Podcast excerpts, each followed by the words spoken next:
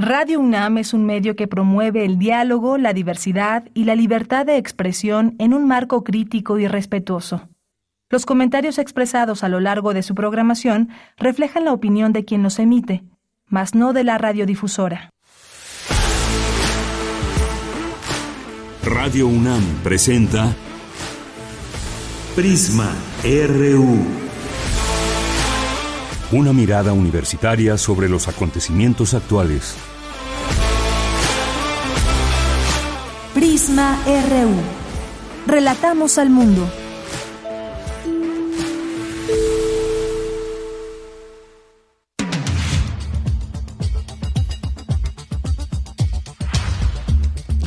Muy buenas tardes, muchas gracias. Muchas gracias que nos sintonizan ya en el 96.1 de FM. Esto es Radio UNAM, el programa Prisma RU. Nos da mucho gusto que estén aquí y que nos estén sintonizando, ya sea a través de la frecuencia de FM o a través de nuestra página de internet, que es www.radio.unam.mx. Aquí les saluda Deyanira Morán con mucho gusto a nombre de todo este equipo que hoy para muchos es día feriado, es día festivo y no se trabaja, pero a nosotros sí nos toca trabajar, así que aquí estamos celebrando este aniversario de la Revolución Mexicana y con mucha información además y algo de lo que ha causado pues mucho debate y sobre todo en redes sociales ha sido sí por supuesto, esta victoria de Javier Milei allá en Argentina. Un tema que abordaremos hoy aquí en Prisma RU, pues esta situación que nos que nos lleva a muchas reflexiones. ¿Quién es el personaje como tal, Javier Milei? ¿Por qué ganó en esta segunda vuelta? ¿Quiénes son sus alianzas políticas? Y sobre todo, como decíamos, un personaje que ha sido muy claro en sus propuestas, desde la dolarización de Argentina hasta estar en temas, eh, eh, molestia en temas como el aborto, el cual rechaza, eh, pues criticó al Papa Francisco, argentino, en fin, un montón de cosas que ahora se ha habla y se dice, según analistas, según la gente que está allá en Argentina y que votó pues eh, por la otra opción, que lo que pretende es privatizar muchas cosas, la educación, desde parques nacionales, la salud y demás. ¿Qué se mira? ¿Qué se mira un poco hacia el futuro allá en Argentina? Bueno, vamos a discutir ese tema, vamos a analizarlo con el doctor Adalberto Santana, quien es analista internacional, investigador del Centro de Investigaciones sobre América Latina y el Caribe, analizar qué pasó en estas elecciones de Argentina. También tenemos, eh, vamos a hacer un enlace hasta allá, hasta, hasta Argentina, con el periodista mexicano y residente allá en este país, Jorge Valdés. ¿Por qué ganó Milei? Bueno, también nos tendrá una perspectiva de lo que ha sucedido por allá. Les vamos a invitar a conocer de qué se trata, qué es este octavo foro internacional de documental sonoro en español. Nos acompañará Pita Cortés, quien es productora, es eh, reportera, guionista, periodista radiofónica. Vamos a tener también eh, la cartografía RU de Otto Cázares y también pues la sección de cultura del día de hoy. Vamos a tener eh, información nacional e internacional de nuestra universidad. Así que quédese aquí en Prisma RU. Recuerden nuestras formas de comunicación con ustedes es arroba Prisma RU en Twitter o X y Prisma RU en Facebook. Bien, pues desde aquí Relatamos al mundo.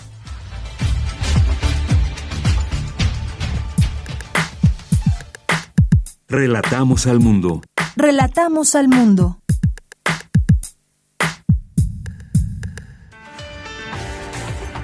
Una de la tarde con siete minutos en este lunes 20 de noviembre. La información universitaria. La Universidad Nacional Autónoma de México acudirá a la 37 Feria Internacional del Libro de Guadalajara con un nutrido programa de actividades mediante el que refrenda su compromiso continuo con la promoción de la lectura, la investigación y la innovación editorial.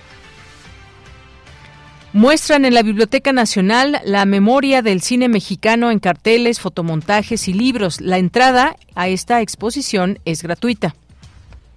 En la información nacional, con menos elementos derivados derivado de la asistencia en Acapulco, el presidente Andrés Manuel López Obrador encabeza el desfile conmemorativo por la Revolución Mexicana en la plancha del Zócalo. Además, el presidente Andrés Manuel López Obrador publicó hoy un decreto en el Diario Oficial de la Federación para la creación de siete rutas de trenes de pasajeros adicionales al tren Maya y al tren interoceánico del Istmo de Tehuantepec.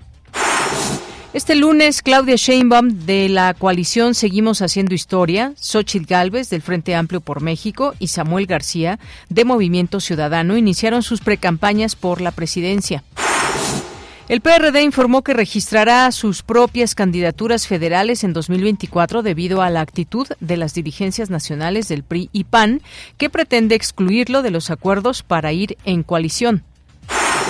Bueno, por ahí dicen que quien tiene más votos o más fuerza como partido, pues tiene mano en todo esto. El PRD, como decíamos, pues ya quedó más atrás de los partidos pequeños, como el, el Verde, que pues siempre se va de veleta, pero el PRD pues ya quedó con muy poca gente, muy pocas propuestas, y bueno, no le quedó otra más que aliarse al PRI al, y al PAN, pero pues además de eso, quiere que le dejen elegir a sus candidatos. Y si son del PRD, pues yo me pregunto cuáles son las caras que podríamos ver dentro del PRD. Yo no las veo. Si alguien las ve, nos avisa.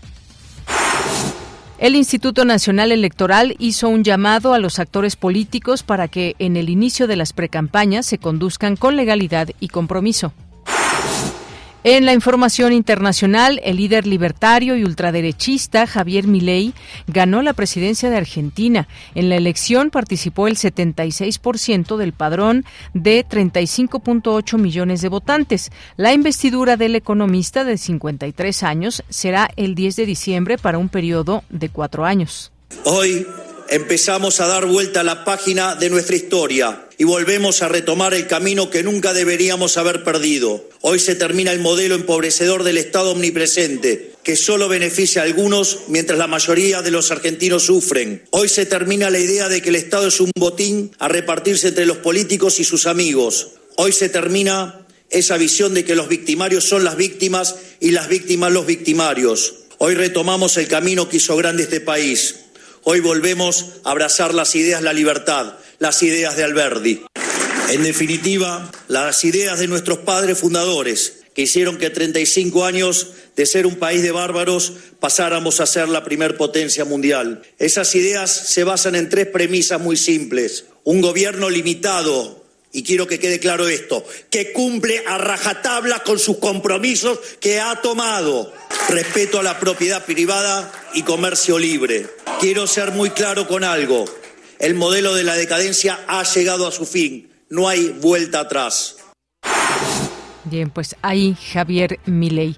El secretario de Defensa de Estados Unidos, Lloyd Austin, se comprometió con el presidente de Ucrania, Volodymyr Zelensky, a trabajar junto al resto de aliados de Kiev para cubrir las necesidades del ejército ucraniano a corto y largo plazo. Hoy en la UNAM, ¿qué hacer? ¿Qué escuchar? ¿Y a dónde ir? Si eres egresada o egresado de la UNAM y te encuentras en la búsqueda de empleo, la Dirección General de Orientación y Atención Educativa te invita a visitar el portal Vincúlate, sistema que facilita la vinculación entre los empleadores y las y los egresados. Solo necesitas realizar tres sencillos pasos, quedarás registrado y podrás realizar tu búsqueda de empleo de una manera más efectiva. Ingresa al sitio oficial de Vincúlate.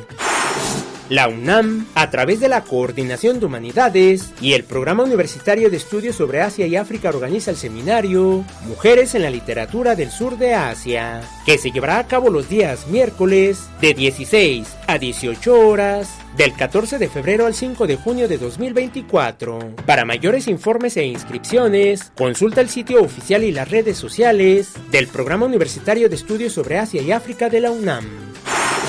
En el marco del 113 aniversario de la Revolución Mexicana, te recomendamos consultar el apartado El cine en la Revolución Mexicana, que se encuentra disponible en el sitio oficial de la Filmoteca de la UNAM.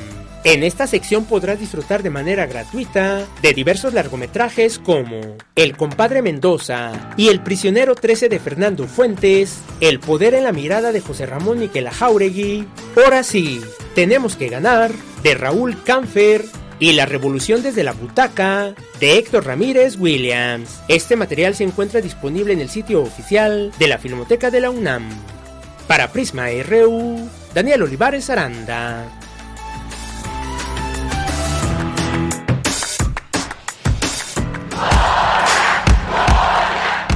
Campus RU.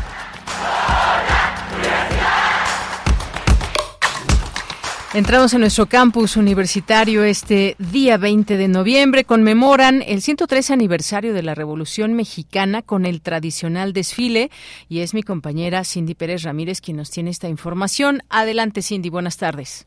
Yanira, es un gusto saludarte. Muy buenas tardes. Con una participación de más de 7.000 integrantes de las Fuerzas Armadas, de los cuales 2.000 son mujeres, se llevó a cabo el desfile conmemorativo del 113 aniversario de la Revolución Mexicana, encabezado por el presidente Andrés Manuel López Obrador. Este año la participación en el evento cívico se vio disminuida, dado que aproximadamente 10.000 miembros del Ejército Mexicano y la Guardia Nacional están dedicados a liderar los esfuerzos de reconstrucción en Acapulco luego del paso del huracán Escuchemos a Luis Crescencio Sandoval, secretario de la Defensa Nacional. De ahí que las Fuerzas Armadas, a lo largo del devenir, han avanzado y evolucionado a la par de las exigencias sociales de cada época mediante constante profesionalización y modernización para servir al pueblo de México. Hemos participado en el crecimiento y desarrollo del país a través de la construcción de 2.823 obras de infraestructura estratégica en beneficio del pueblo de México resaltando en cuanto a infraestructura aeroportuaria, el Aeropuerto Internacional Felipe Ángeles en Santa Lucía, Estado de México. En el desfile se contó con la participación de más de 1.400 caballos, 131 vehículos militares que formaron parte en las representaciones de momentos históricos y contemporáneos a los que se sumaron en el recorrido vehículos de la época revolucionaria también. En su mensaje, el presidente Andrés Manuel López Obrador dijo que el sacrificio de Francisco y Madero no fue en vano, puesto que con ello tuvimos la Constitución, así como el nacimiento de las Fuerzas Armadas. Y ese origen popular que siempre ha mantenido tanto la Secretaría de la Defensa como la Secretaría de Marina, las hace instituciones diferentes de otras corporaciones castrenses del mundo. Por eso no debe extrañarnos que ahora, en esta nueva etapa en esta revolución pacífica pero profunda y humanista que estamos llevando a cabo y desde abajo, no debe de extrañar que nos estén ayudando tanto, tanto las Fuerzas Armadas. en el evento también se hizo un reconocimiento a la delegación de deportistas mexicanos que compitieron en los Juegos Panamericanos de Santiago, Chile, en esta competición México logró alcanzar la tercera posición en el medallero. Este es mi reporte. Bien, pues muchísimas gracias Cindy. Buenas tardes. Muy buenas tardes. Bien, pues ahí lo que pasó en este aniversario de la Revolución Mexicana, este tradicional desfile y las palabras del presidente. Vamos ahora con Dulce García. Claudio Sheinbaum y Xochitl Gálvez se registran como precandidatas a la presidencia. Hoy inician sus precampañas. ¿Qué tal, Dulce García? Muy buenas tardes. Así es, Deyanira, muy buenas tardes. A ti al auditorio. Deyanira, como bien lo comentas, hoy iniciaron las precampañas presidenciales en México. Claudia Sheinbaum, Xochitl Galvez y Samuel García están listos ya para desarrollar sus respectivas estrategias, Deyanira. Desde este 20 de noviembre, los tres políticos comenzarán a recorrer el país de manera legal para presentar sus propuestas eh, para la presidencia. Claudia Sheinbaum, por ejemplo, ha manifestado su intención de continuar con la cuarta transformación. Ella representa a los partidos Movimiento Regeneración Nacional, Morena, el Partido del Trabajo y también al Partido Verde Ecologista. Y ella se perfila así como una de las grandes candidatas a ganar la presidencia de México en las elecciones de 2024. Escuchamos parte de las palabras que dijo al momento de hacer su registro. Tengan la certeza que voy a estar a la altura de las circunstancias que vamos a caminar juntos y juntas, en unidad, y que jamás, jamás traicionaré el anhelo del pueblo de México de seguir construyendo una nación aún más justa. Y bueno, Deyanira, Claudia Sheinbaum también planteó 17 sugerencias que podrían ser incluidas en el proyecto de nación entre los que se encuentran continuar con este tren de pasajeros impulsado por Andrés Manuel López Obrador, también mantener y fortalecer los programas sociales y seguir aumentando el salario mínimo. Escuchemos nuevamente parte de sus palabras. No va a regresar el Estado Mayor Presidencial, ni el avión presidencial, ni los grandes salarios, ni las pensiones expresidentes. Deyanira eh, Xochitl Galvez también hizo su registro como precandidata presidencial. Ella representa a los partidos PRI, PAN y PRD en la llamada coalición Frente Amplio por México. La hidalguense ya ha recorrido diferentes puntos de la República, donde ha expuesto sus intenciones para obtener el voto que pueda quitar la presidencia Morena. Escuchemos sus palabras. También es un proyecto de que se trata de los mexicanos en el exterior. Los mexicanos en el exterior me han dicho que de entrada les gusta que sean el Estado 33. Y eso yo lo peleé en la contienda interna porque se hablaba pues de 32 estados. Y yo siempre dije, inmigrantes tenemos que considerar estados y ahí yo recibí el respaldo de más de 80 mil personas que viven en el exterior al proyecto de las firmas que obtuve. Hay mucho entusiasmo en el exterior y creo que a medida que les hagamos ver que son parte de este proyecto, van a estar. Deyanira, y bueno, ya dijo que su campaña se centrará en las personas. Escuchemos de qué manera. Mucha gente se ha alejado porque piensa que todos los políticos sean, somos iguales y yo les puedo decir que les doy fe y garantía de que mi historia es una historia de muchos mexicanos. Y bueno, Deyanira, quien también hizo su registro para esta contienda fue Samuel García, quien dejó la gubernatura del estado de Nuevo León para pelear por la candidatura presidencial de Movimiento Ciudadano. García Sepúlveda ha sido enfático en señalar su intención de sacar del país al PRIAN y a partir de este lunes comenzar a trabajar en este y otros objetivos desde Monterrey, Nuevo León, donde iniciará eh, su campaña. Las precampañas iniciaron ya este lunes 20 de noviembre y finalizarán hasta el 18 de enero de 2024. Del 1 de marzo al 29 de mayo se darán las campañas y la votación estará pactada para el 2 de junio de 2024. Esta es la información. Bien, pues se pondrá bueno todo esto. Dulce García, muchas gracias. Gracias a ti, muy buenas tardes. Buenas tardes. Ahí estas precampañas que dan inicio hoy 20 de noviembre. Y conducirse con legalidad y compromiso en las precampañas es el llamado del INE a los actores políticos. Mi compañera Virginia Sánchez nos tiene la información. ¿Qué tal, Vicky? Muy buenas tardes. Hola, ¿qué tal, Deya? Muy buenas tardes a ti y al auditorio de Prisma RU. Así es, pues, como ya ustedes bien lo han dicho ante el inicio de estas campañas federales para el proceso electoral federal que inician este 20 de noviembre y que concluyen el 18 de enero del 2024, cuando se seleccionan las candidaturas a la presidencia de la República, senadurías y diputaciones, el Instituto Nacional Electoral hizo un llamado a todas y todos los actores políticos para que se conduzcan con legalidad a reivindicar el pluralismo, la inclusión y la tolerancia de erradicar todo tipo de violencia, principalmente contra las mujeres. En esta primera etapa, los partidos políticos inician con la definición de sus candidaturas de 20.375 cargos a disputarse en las próximas contiendas del 2 de junio, por lo que las y los aspirantes comenzarán su periodo de exposición ante las militancias partidistas y ciudadanía en general. Para ello, el INE señaló deberán cumplir con una serie de procedimientos que den certeza al proceso electoral, a una competencia equitativa y dar paso al voto libre e informado. De tal manera que los partidos políticos, las candidaturas y las personas servidoras públicas deberán cumplir y sujetarse a todas las obligaciones legales, tanto en materia de financiamiento y fiscalización como en lo relacionado con las condiciones de equidad en la contienda político-electoral. También los partidos políticos deberán generar las oportunidades de competencia con apego a los principios de igualdad y equidad para que mujeres y hombres puedan acceder a estos cargos públicos. El INE señaló también vigilará el cumplimiento de las normas de fiscalización y que los institutos políticos reporten sus ingresos y gastos, notifiquen la realización de sus respectivos eventos de precampaña y permitan que el personal electoral pueda llevar a cabo la auditoría de los recursos empleados. Entre las restricciones establecidas en esta etapa de pre-campañas se encuentra la de realizar actos anticipados de campaña, y incurrir en actos de violencia política de género, pedir o recibir recursos en dinero o especie de personas no autorizadas por la normatividad electoral, no presentar los informes de ingresos y gastos y exceder el tope de recursos establecido por la ley por lo que el INE enfatiza que las y los funcionarios públicos están obligados al ejercicio imparcial de los recursos públicos en tiempos electorales, tal como lo señala el artículo 134 de la Constitución mexicana. Asimismo, el órgano electoral hace un llamado a los medios de comunicación para que se informe desde la pluralidad y compromisos democráticos para que la ciudadanía valore adecuadamente las distintas opciones políticas. Bueno, pues con este llamado el INE precisó busca una transición pacífica del poder ciudadano y la consolidación de la democracia en México. Esta es la información. Bien, pues muchas gracias, Vicky. Buenas tardes. Buenas tardes. Continuamos. Prisma RU.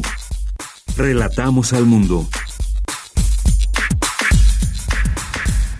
Bien, una de la tarde con 24 minutos y pues estaba viendo aquí todo este tema de las elecciones en Argentina, ver los encabezados es interesante. Está, por ejemplo, este de el, el, Economista aquí en México. Dice Argentina decidió hacer catarsis con Milei, también está esta pregunta que lanza el país. ¿Se avisora un Milei mexicano? Bueno, ese ya es más opinión. Dice Milei, el presidente, ¿cuán factible es que el nuevo mandatario lleve a cabo sus propuestas? Y bueno, entre otras cosas, también dice, hoy se termina el Estado empobrecedor omnipotente. Javier Milei, nuevo presidente argentino. Bueno, está hasta una reacción de, de Xochitl Galvez que dice, el pueblo argentino le puso un alto al mal gobierno. Yo me pregunto, y esa manera de opinión, si, si sabe quién es realmente Javier Milei y lo que pretende para Argentina. Pero, ¿qué les parece si ya entramos de una vez al análisis? Porque ya está en la línea telefónica el doctor Adalberto Santana. Él es analista internacional y es investigador del Centro de Investigaciones sobre América Latina y el Caribe. Doctor Adalberto Santana, ¿cómo está? Muy buenas tardes. Muy buenas tardes, Pues una primera opinión, análisis de lo que sucedió en Argentina, doctor.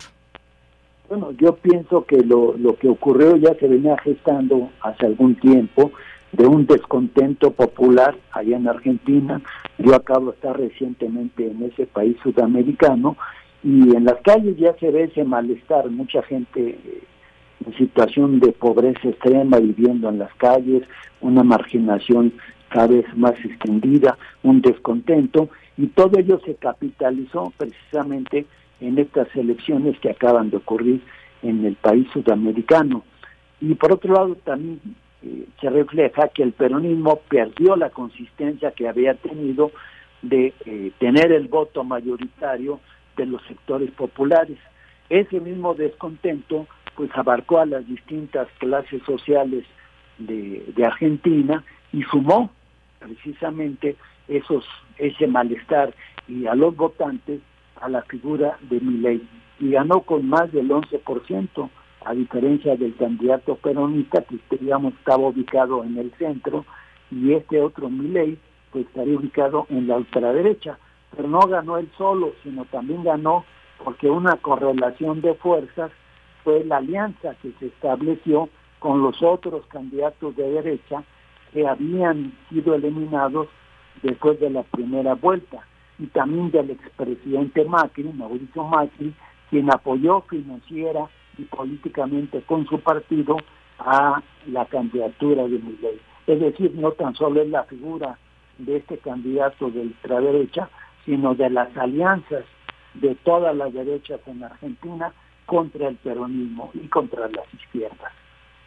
Bien, pues sí, es digno de análisis todo esto que sucedió, por qué se dio este voto mayoritario hacia Javier Milei, más allá también de las alianzas políticas que pudo haber hecho y que ¿En qué eh, hablemos pues entonces de qué, qué, se equivocó el actual, digamos, eh, estamos hablando pues de esta derecha que ahora gana, ultraderecha, como se ha autodenominado incluso el propio Javier Milei, y qué pasa con del otro lado eh, con Sergio Massa, qué pasó con su partido, qué no logró enarbolar frente a un eh, pues a un, electorado que quiere cambios porque la realidad de Argentina hoy pues evidentemente sí hay una cuestión económica que arreglar pero qué qué pasó en este sentido pues sí dijéramos que socialmente ha habido un empobrecimiento de distintas capas sociales en Argentina y ese descontento bueno se se canalizó electoralmente. Eh, yo, yo le digo, yo paseaba hace poco por las calles de Buenos Aires y la pobreza se ve, gente que perdió el empleo y que vive en la calle materialmente, sectores marginados que se eh, se encuentran directamente en las aceras. Todo esto fue acumulando una serie de fuerzas para que ese descontento se diera. Y otro elemento también que se suma, el desempleo en la juventud, no encontrar fuentes de trabajo, por ejemplo, la crisis económica misma, una tremenda inflación de más del 140%, pues ha ido acumulando un descontento generalizado. Y si antes el peronismo tenía a la mayoría del voto de las clases populares, pues un amplio sector de ese, de ese peronismo pues cambió de opinión y se fue por la parte más radical. Es decir, había también eh, un voto oculto de aquellos que no decían por quién iban a votar, que eso resultó en las encuestas, se veía que no ganaba en las encuestas ni ley, pero ya finalmente ese voto del 10% oculto fue el que se manifestó y a favor de esa posición de ultraderecha. Ahora, no es el único triunfo que tiene la derecha en América Latina, lo acabamos de ver en Ecuador también, y la primera vuelta que consiguieron ganó también ahí la derecha. Solamente la izquierda o la centroizquierda ha ganado en Guatemala. Y ahí en Guatemala también encontramos que hay resistencia de los sectores de poder oligárquicos para impedir que el presidente Bernardo Arevalo, ya electo, llegue a la presidencia el próximo 15 de enero. Mientras que en el caso de Argentina, el 10 de diciembre, mi ley va a tomar posesión. Pero ¿cuál es el escenario que se presenta? Pues difícilmente de, para resolver la, la hiperinflación que hay en ese país. Y de hecho ya señaló que tendría que esperar dos años para contener esa inflación, lo cual pues ya hay una desesperación social en la población que quisiera frenar ese galopante ascenso de los precios o la devaluación permanente el día de hoy, lunes 20 de noviembre, es un día feriado allá en Argentina. En cambio, ya mañana los mercados van a reaccionar y, ahí vamos a medir si fue positivo el cambio en términos económicos o se va a generar una mayor espiral inflacionaria que esa seguramente va a ser la tendencia. La gente seguramente también quiere dólares, no quiere pesos argentinos, entonces es muy posible esta crisis se desarrolle económicamente con un mayor aceleramiento. Así es, doctor. Ahora, usted habla eh, esto en, términos económicos, a ver qué pasa el día de mañana, pero ¿qué pasa en la parte, en, términos sociales? Porque Javier Milei, eh, presidente electo de Argentina, anunció que buscará, por ejemplo, privatizar la petrolera, yacimientos petrolíferos fiscales y otras empresas estatales en el marco de sus planes para reducir el Estado al mínimo. ¿Esto qué consecuencias o beneficios puede traer para Argentina?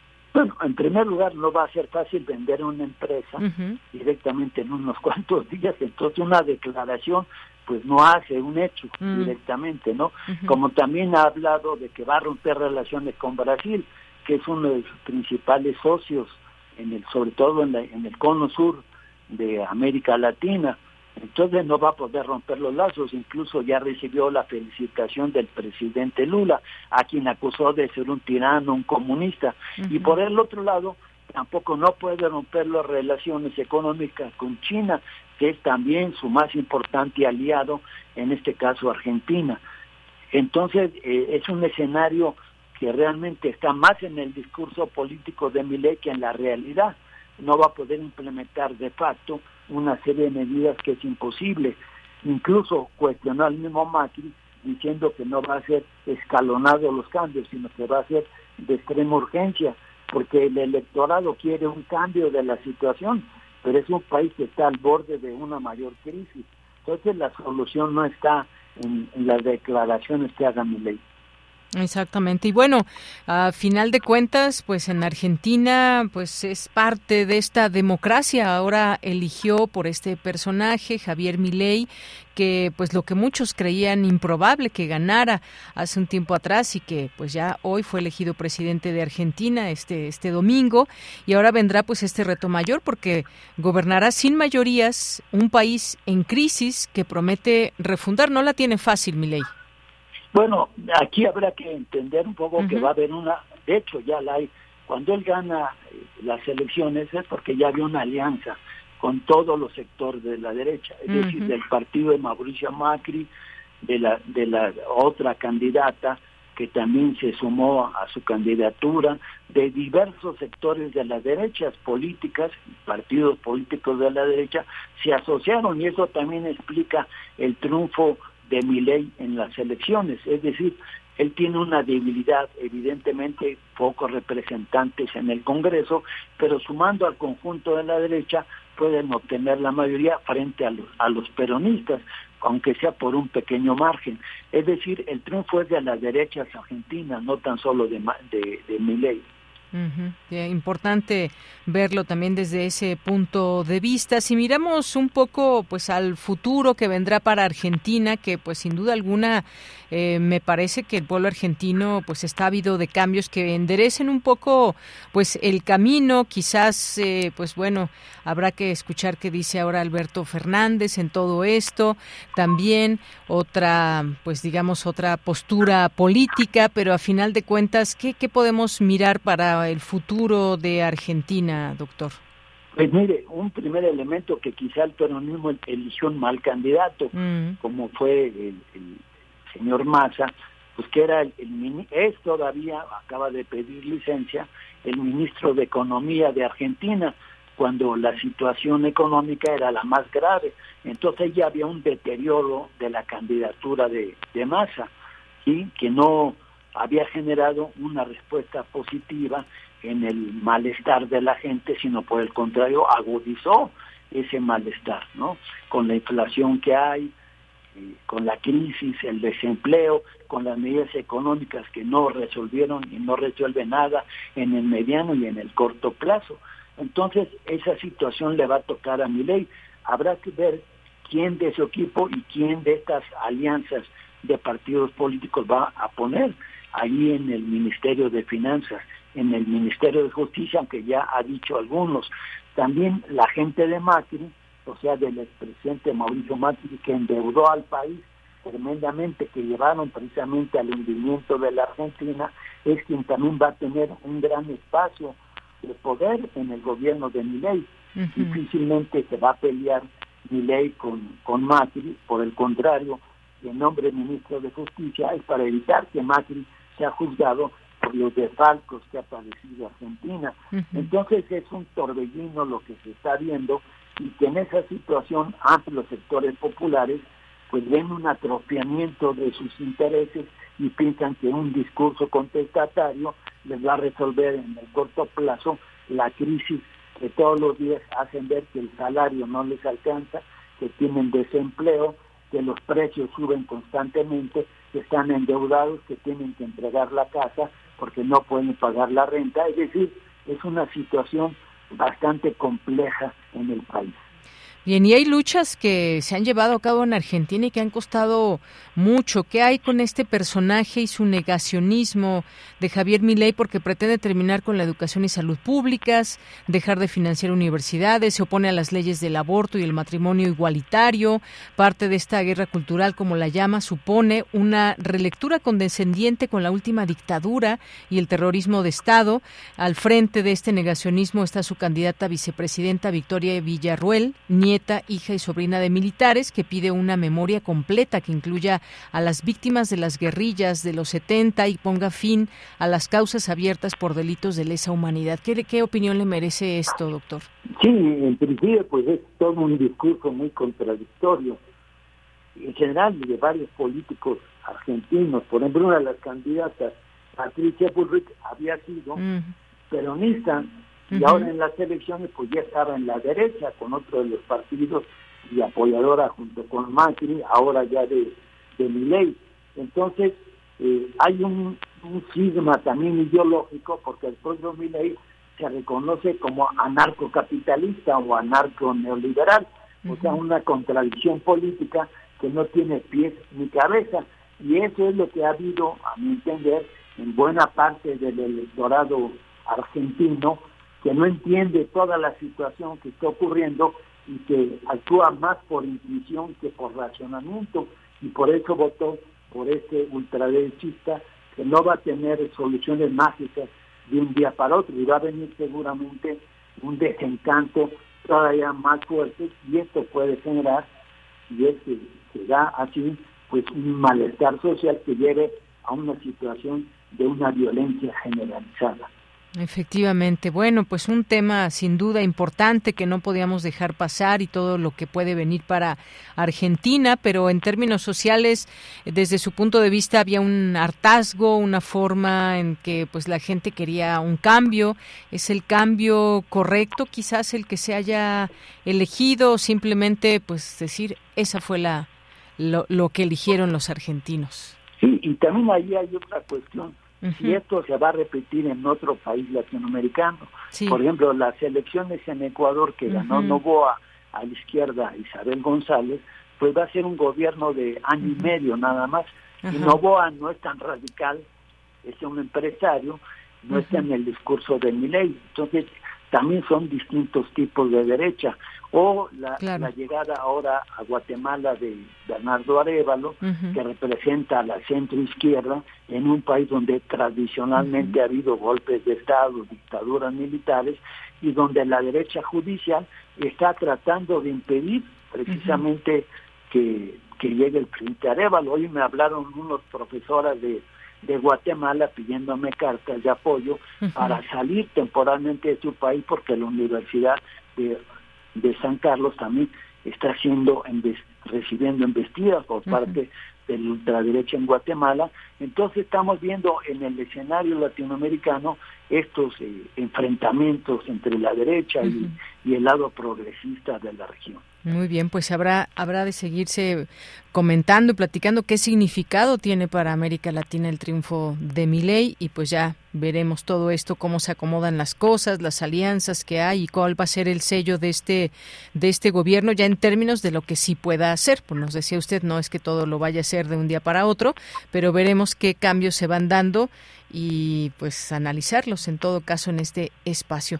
Muchísimas gracias, doctor. No, pues gracias a usted. Ya más por último para comentarle también que entra dentro de este contexto los conflictos regionales, el de Palestina, por ejemplo, ¿no? Que también es tremendamente importante. En Argentina es una de las comunidades eh, judías más fuertes que hay en la región, pero en Chile también la comunidad palestina es muy fuerte y entonces el conflicto que hay en Palestina también tiene repercusiones ideológicas y políticas en nuestra América. Muy bien. Efectivamente, pues muchas gracias, doctora Adalberto. Hasta luego. Hasta luego, muy buenas tardes. Gracias al doctor, quien es analista internacional, investigador del Centro de Investigaciones sobre América Latina y el Caribe, y este tema de lo que sucedió ayer en Argentina. Continuamos. Porque tu opinión es importante, escríbenos al correo electrónico prisma.radiounam arroba gmail.com. Bien, pues vamos a hablar de Sonodoc, este foro de documental sonoro en español que pues hace una gran producción de documentales, historias reales con sonido en formato documental y bueno, para hablarnos de este octavo foro internacional de documental sonoro en español está con nosotros Pita Cortés, quien es periodista, reportera, guionista, productora radiofónica y documentalista sonora con 40 años de experiencia. ¿Qué tal, Pita? Muy buenas tardes. Hola, ¿qué tal? Buenas tardes. Muchísimas gracias por la oportunidad. Pues qué gusto escucharte. Cuéntanos qué, qué es Sonodoc y qué hace. Y bueno, pues sabemos que se llevará a cabo en próximos días este octavo foro internacional de documental sonoro en español. Fíjate que es el octavo, ciertamente, como dices, pero eh, realmente Sonodoc nació en el 2014. El año que entra estaremos cumpliendo 10 años. Y bueno, el, arranque fue maravilloso porque fue justamente en, en, la, en una de las últimas, eh, eh ¿cómo se llaman? Eh, celebraciones de la Bienal Internacional de Radio, donde vinieron muchos, muchos eh, productores, realizadores extranjeros, que son los que generalmente eh, establecieron esta nueva forma de producir aquí en México, justo durante las diferentes bienales. Lidia Camacho fue la que comenzó con, con todo esto, y el podernos reunir anualmente y discutir sobre lo que es el documental sonoro se convirtió en algo que para los que hablamos español dijimos, no, no, no, no, no, puede ser que solamente se hable del documental en, en Europa o en Estados Unidos, tendríamos que tener ya una versión en español y así fue como nos pusimos de acuerdo para dar origen a Sonodoc, que es este pues una celebración que hacemos año con año y ya estamos por cumplir estos 10 años que te digo, nos hemos reunido en Guadalajara, en Colombia, en Chile y bueno, después de la durante la pandemia tuvimos que hacerlo virtualmente, pero no dejamos de hacerlo y la verdad, la verdad estamos muy contentos por ello porque de alguna manera se ha influido en la realización de de exposición. Ah, ah, eso es importante. Hacemos exposición de, de, documentales sonoros que se producen en América Latina y Radio UNAM es la única emisora que está transmitiendo estos documentales sonoros. Les felicito muchísimo porque es una oportunidad de asomarse a, a lo que es esta forma diferente de, de usar los sonidos, de trabajarlos, en algún momento hicimos eh, la discusión de si éramos artistas o periodistas, la conclusión fue que ni una de las dos cosas y todo junto, todo revuelto. Hay que atrapar sonidos con mucho cuidado para después poderlos trabajar y convertirlos en una expresión artística. De tal suerte que, por ejemplo, para mí el documental sonoro es cine para ciegos. Tú con los ojos cerrados y oscuras puedes ver historias completas, paisajes completos y, en fin, un montón de cosas que ves a través del oído. Y Radio UNAM es la única emisora que le está ofreciendo esto a sus escucha. Felicidades, porque incluso ahí en, en Radio UNAM está un compañero que este año se llevó un, un premio en primer lugar, justamente con un documental. Felicidades. Bueno, con arte sonoro. Sí.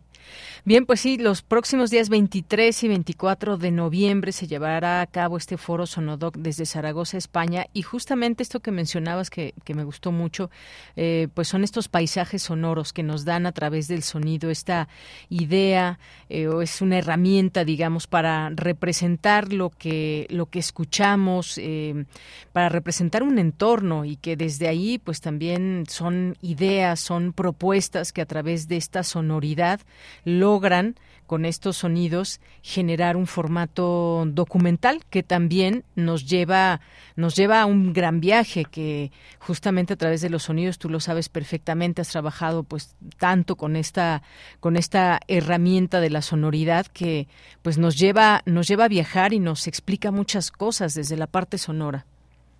Sí y dice bien en este bueno sí, esto que citas del documental me parece importantísimo señalarlo, porque justamente una de las conferencias eh, será a cargo de Charlotte, eh, que es una francesa que radica en Colombia y que ha impulsado mucho, mucho eh, el documental sonoro. Y ella hablará de lo que no es documental sonoro. Es importante decirte esto porque en la más reciente eh, convocatoria que hizo la Bienal, llegaron 141 trabajos y la convocatoria fue para arte sonoro. De esos eh, 141 trabajos que llegaron, ¿cuántos crees que cumplían, por ejemplo, con el, con el, este, de alguna manera, con lo, con, con lo que se exige para los, eh, para que se cumpla con esto que es el documental? Y es que fíjate que muchas personas confunden el documental con el reportaje. Y nada que ver, porque en un reportaje, yo no digo que no trabajes, que no investigues, que no hagas todo eso, pero no se hace toda esta experimentación sonora que sí se hace con el documental sonoro. Entonces va a ser bien interesante escuchar a Charlotte, que es, yo te diría, la punta de lanza que se haya, en el que se haya formado, con la que se formó eh, Sonodoc, porque ella estuvo aquí dando justamente un taller de documental sonoro en el año 2014 y pues justo comprobaba con tristeza que no había conocimiento, a pesar de tantas bienales, porque ya habían pasado varias bienales, no había conocimiento de, de lo que era el documental sonoro. Fue de ahí que ella empezó, nos convocó a varios latinoamericanos que lo practicábamos, somos ocho actualmente, eh, formamos parte de este Sonodoc, ella, que es francesa, colombiana, porque ya llevamos años ahí, va a estar en esta emisión. Juan Carlos Roque, que es cubano, nada más que radica en Holanda. Eh, Alejandro Cornejo, que es peruano. Eh, Francisco Godínez Galay, que es argentino. Y somos dos mexicanas. Una de nosotros se dedica a la investigación justamente de todos estos formatos y yo me dedico sí a practicar el documental sonoro. Y lo hemos logrado durante todos estos años y sí se ha formado un gran grupo de, de documentalistas. Te decía yo, llegaron 141, 141 concursantes y de ellos alrededor de siete eh, cumplía con las características del documental sonoro. Muy pocos, así es. Y los buenos, buenos, buenos, con experimentación y todo es donde te digo que ganó el compañero de Rabina, eh, eran cinco. Bien, pues qué interesante todo esto. Ojalá que esta pues esta charla que estamos teniendo, Pita, sirva para que las personas que nos estén escuchando puedan acercarse al documental sonoro, a que lo escuchen estas producciones radiofónicas que pueden combinar distintos elementos desde la parte periodística y que nos reflejan una problemática, un contexto y que pues hay también herramientas importantes que se puede pues tener música, entrevistas, pero pues qué mejor que escuchar estos em, estos ejercicios. Y si ustedes quieren conocer más de este programa, de este foro Sonodoc, pueden entrar a la página forosonodoc.org y ahí pues descubrir también de qué estamos hablando exactamente y que pues caigan en cuenta de lo que a esto se refiere y por qué lo promovemos también desde aquí y por qué es un ejercicio muy importante. Bueno, pues Pita, muchas gracias. No sé si quieras comentar algo más. Pues yo nada más decirles que esto empieza el jueves 23, será la primera jornada y vamos a tener ahí pues muy importantes temas, eh, como el documental sonoro en España, las tendencias de producción sonora, eso sería importantísimo porque van a encontrar que hay eh, nuevas, nuevas formas de acercarse a esto. Y este que les recomendaba de la no ficción documental, también será ese día, el estreno del documental, uno fantástico, de verdad impresionante, de Francisco Bolines de Galae, que habla, se llama Cecilia, la secuestrada que llama, es impresionante, eso no se lo pueden perder. También lo encuentran en, en Spotify. Pueden buscarlo así tal cual, Cecilia, y, les va a encantar. Está en cinco capítulos. También va a haber un estreno ese día de un documental que se llama El antifaz del silencio. Imagínense, el antifaz del silencio. De verdad que ustedes pueden encontrar aquí, en este, en este, en este tipo de trabajo, la importancia, la importancia que tiene el silencio justamente para la construcción sonora. Y no se pierdan en la jornada 2, donde va a haber una mesa eh, de, participantes de, en el foro Sonodoc que hablarán de cómo se está desarrollando en los diferentes países de América Latina, en Perú, en Chile, en México, el documental sonoro. Esto les puede interesar mucho. Muy bien. Y uno que no les se pueden perder también es el taller del guion documental. Cierro diciendo que no se pierdan el uso de los elementos sonoros para documentales y luego ya eh, ahí van a ver, ahí ven los horarios. Ustedes ya tienen el, programa completo, si no ahorita se los mando para que lo puedan poner al servicio de sus radioescuchas. eh, va a haber una, una mesa abierta con eh, cuestiones y propuestas en el que participarán varios de estos documentalistas que te estaba comentando, ¿sí? Y es todo, te agradezco muchísimo, les agradezco a todos, a todos, a Radio UNAM, esta oportunidad de dar difusión al documental sonoro y una vez más los felicito y agradezco que sea la única estación que está dando difusión a este trabajo que es maravilloso y que para los radioescuchas significa una nueva experiencia. Ojo, traten de escucharlos con audífonos porque las eh, las estructuras sonoras tienen mucho mucho juego y les va a permitir apreciarlos más con audífonos que, así en un altavoz. Muy bien. Bueno, pues dejamos esta invitación. Pita Cortés, muchísimas gracias. Al contrario, gracias a ustedes. Hasta luego, muy buenas tardes y continuamos. Queremos escuchar tu voz. Síguenos en nuestras redes sociales. En Facebook como Prisma RU y en Twitter como arroba PrismaRU. Bien, pues doy la bienvenida a Jorge Valdés, periodista mexicano residente en Argentina. ¿Qué tal, Jorge Valdés? Pues, ¿cómo viste, cómo se vivió allá esta jornada electoral en Argentina? Cuéntanos. Pues bueno, ¿qué tal, Deyanira? ¿Cómo estás? Perdón, buenas tardes por allá. Arranqué diciendo que había mucha incertidumbre de ver quién podía ganar. De hecho, este, había una gran fuerza por parte del el candidato Sergio Massa de Unión por la Patria, el peronista sobre Javier Milei, que fueron quienes contuvieron.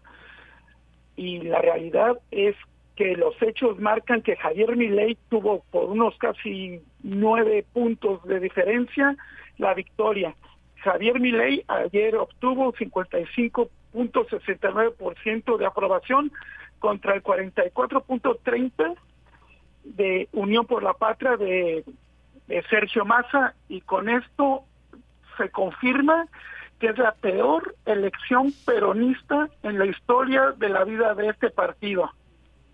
¿Qué fue lo que llevó a estos números cuando tenemos como candidato a un mediático que tiene pues alguna relación o admiración por Donald Trump, por Jair Bolsonaro, por la ultraderecha, este mediático que en el 2021 por primera vez se presenta a elecciones y gana el 17% como y gana como diputado en la ciudad de Buenos Aires en donde sus frases más eh, controvertidas puede ser la venta libre de órganos y la venta libre de armas, según él, para solucionar algunos problemas que pues más que pareciera solución parece dinamita pura, pues te voy a dar los datos. Solamente de lo que es los cuatro años del mandato del presidente actual, Alberto Fernández.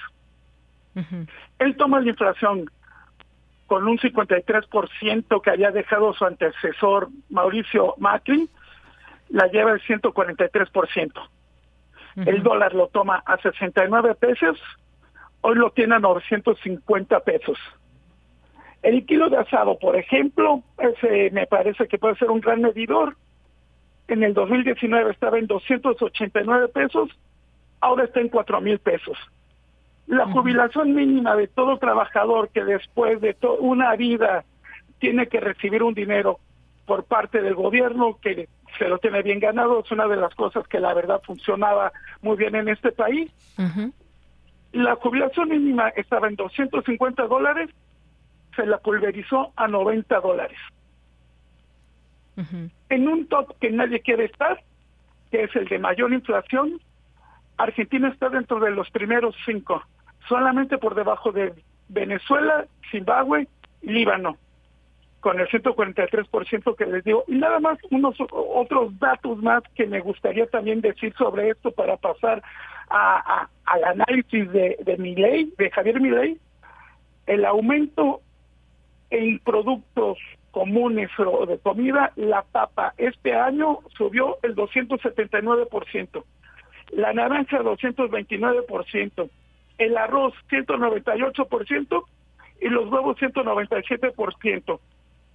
¿Qué es lo que recibe Javier Milei además de todos estos números? Una deuda pública de 405 mil 594 mil millones de dólares. Creo que dije mala cifra, lo voy a volver a repetir, perdón. 405 mil 594 millones de dólares, perdón. ¿Cómo salimos de esta? Pues parece ser que la gente ya no quiso saber más del peronismo, parece ser que las ideas que el candidato Sergio Massa lanzó durante este periodo no fueron suficientes. La gente creo que más allá de querer este, votar a Javier Milei, votó porque ya no siguiera esta fórmula. Ahora tenemos esta situación en donde Javier Milei ha propuesto en horas de estar eh, ya como presidente electo, ya va, ya, ya lo que quiere es privatizar IPF, que son los yacimientos petrolíferos federales, que era el Pemex de México, donde hay 20 mil eh, empleados, aerolíneas argentinas, que es la línea bandera de Argentina, 12 mil personas, TV Pública, 1.033 empleados hay ahí, Radio Nacional, 400 personas y TELAM, que es la agencia de noticias nacional, mil personas. Todas estas personas hoy están en la incertidumbre porque no van a, no saben qué es lo que va a ocurrir. Simplemente en el caso de Aerolíneas Argentinas, lo que dice Javier Milei es que debe entregar las llaves de la empresa a los trabajadores y que se hagan cargo. Esa es la seguridad que tienen el día de hoy. Otra cosa más, él durante su, su, su conversación, sus propuestas de candidato, quiere deshacer o pulverizar 10 ministerios de los 18 que hay. Esto quiere decir que también tenemos un grupo de personas que también no saben qué es lo que va a ocurrir. Este es el tipo de incertidumbre que vive en este momento eh, Argentina y otra cosa que no podemos medir en este en este instante es qué va a pasar con el dólar. Hoy es el día de la soberanía, es feriado, hasta mañana abren los bancos y habrá que ver el resultado con con, los mercados, qué es lo que dice la, adquisición de dólares. Sin embargo, lo que es el dólar cripto, que se puede comprar en, en Internet, eh, pues ya está en 1.150 pesos por dólar, lo cual ya pues ya aumentó unos 40 pesos. Oye, pues ¿qué, qué situación esta que nos platicas actualmente en Argentina, cómo recibió Alberto Fernández, cómo entrega estos porcentajes que nos ilustran bien lo que ha pasado. Se nos ha acabado el tiempo, pero creo que nos dejas con esta idea de respondernos un poco el por qué, el por qué se votó por Javier Milei y no por Sergio Massa, qué está pasando en el peronismo, del cual se ha hablado también mucho en otros momentos y cómo llegó a estas elecciones. Así que pues muchas gracias Jorge porque nos es una realidad que desde fuera no estamos viviendo y que mucha gente no sabe. Estos números y estos porcentajes de cómo se ha encarecido la vida cotidiana allá en Argentina. Pues me resta más que agradecerte este reporte desde allá. Pues muchas gracias y seguiremos reportando cuando ustedes quieran sobre este país que está viviendo un momento muy importante. Así es. Gracias, Jorge. Hasta luego. Hasta luego. Fue Jorge Valdés, periodista mexicano residente allá en Argentina. Nos vamos al corte, regresamos a la segunda hora de Prisma RU. Queremos escuchar tu voz. Síguenos en nuestras redes sociales. En Facebook como Prisma RU y en Twitter como arroba PrismaRU.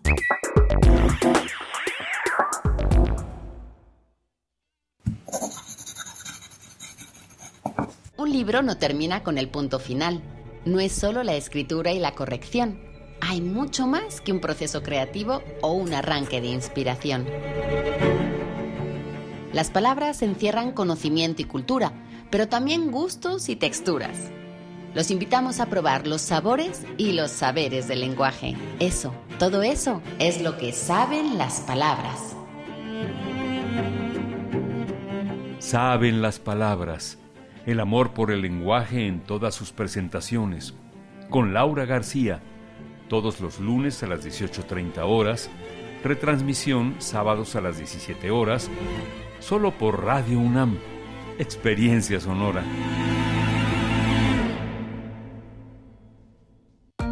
Ya se encuentra disponible la app Apoyo Ciudadano para recabar tu apoyo a las candidaturas independientes. Si estás de acuerdo, la app escaneará tu INE te tomará una foto y pedirá que firmes en la pantalla. Lo harás con la asistencia de la persona que solicita el apoyo, quien bajo ningún pretexto podrá retener tu credencial. El INE garantiza la protección de tus datos personales. O si lo deseas, puedes hacer todo el proceso por ti mismo, en la modalidad Mi Apoyo. INE. Delitos electorales son aquellas acciones que buscan alterar los resultados en las elecciones. Nuestra misión como Fiscalía especializada en materia de delitos electorales es investigar y perseguir los delitos electorales federales. Denúncialos a la FICEL a través de FICETEL al 800-833-7233 y ficenet.fgr.org.mx. Fiscalía General de la República. 6.434 voces distintas. 12.309 canciones. 782 temas especializados y 86 años de trayectoria radiofónica en un solo sitio de Internet. Radio UNAM te invita a escuchar su variada programación sobre arte, literatura, cultura, leyes, ciencia, sociedad y música a través de su podcast. Entra a www.radio.unam.mx Ve a la pestaña de podcast y encuentra más de 150 series distintas. Radio UNAM, Experiencia Sonora. Soy Clara Brugada. Nací en la Benito Juárez. Estudié economía en la UAM. Allí nació mi convicción de combatir la pobreza, trabajando por el bienestar de las familias. He sido legisladora y goberné Iztapalapa, con honestidad y resultados. Y quiero seguir transformando a la Ciudad de México. Arriba, corazones. Clara Brugada, precandidata única a jefa de gobierno. Morena, la esperanza de México. Mensaje dirigido a militantes, simpatizantes y Comisión Nacional de Elecciones de Morena. Habla Alejandro Moreno, presidente nacional del PRI. Cuando en los gobiernos priistas impulsamos el turismo, no pensamos en el partido, pensamos en México. Cuando creamos el Infonavit, no pensamos en el partido, pensamos en tu patrimonio. Cuando creamos el sistema de becas para estudiantes, no pensamos en el partido, pensamos en tu superación. Los priistas no somos perfectos, pero damos resultados y sabemos gobernar. Propaganda dirigida a militantes y simpatizantes del PRI. Tu opinión es muy importante. Escríbenos al correo electrónico prisma.radiounam@gmail.com.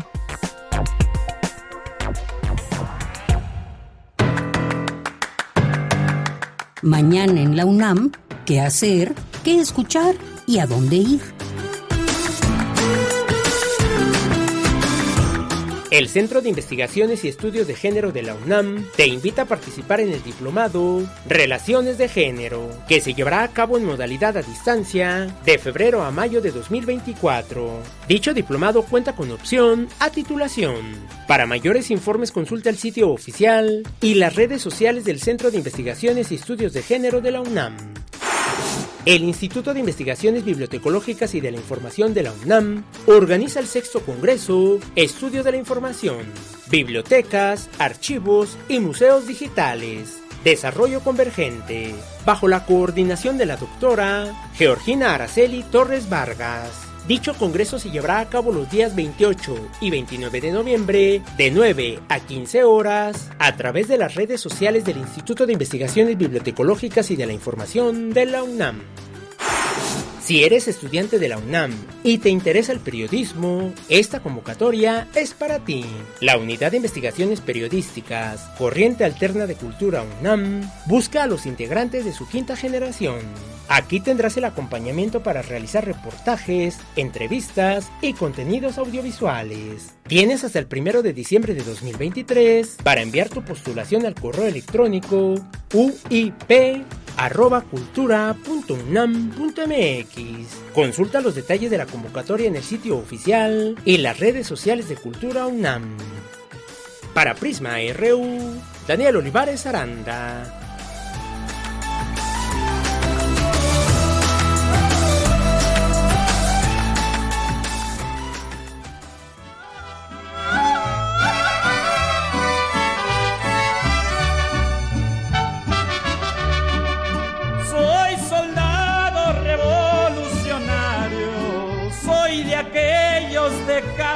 Y si muere mi cuaco en combate, pues me sigo entre la infantería. Con mis cuatro cananas terciadas, bien repletas de balas sedientas. Cuando estamos en pleno combate, le doy gusto a mi buen 30-30. Si me toca morir en las filas, pues pa' qué de fijarme la vida. Mis saberes yo siempre los gasto con alguna de mis consentidas.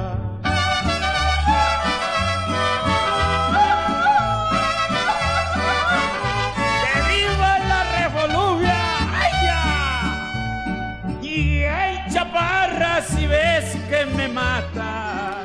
En las 2 de la tarde con 8 minutos estamos de regreso y escuchando ahí de fondo esta este disco de Cantares de la Revolución Mexicana. En, esta, en este momento, pues la canción que estamos escuchando es El Revolucionario de Antonio Aguilar con el Mariachi México de Pepe Villa y pues bueno, eh, conmemorando este 113 aniversario de la Revolución Mexicana. Estos hijos del diablo. Ya con esta me voy despidiendo, ya me voy de revolucionario. Si Dios quiere que vuelva, pues vuelvo. Si no rezan por mí, un novenario.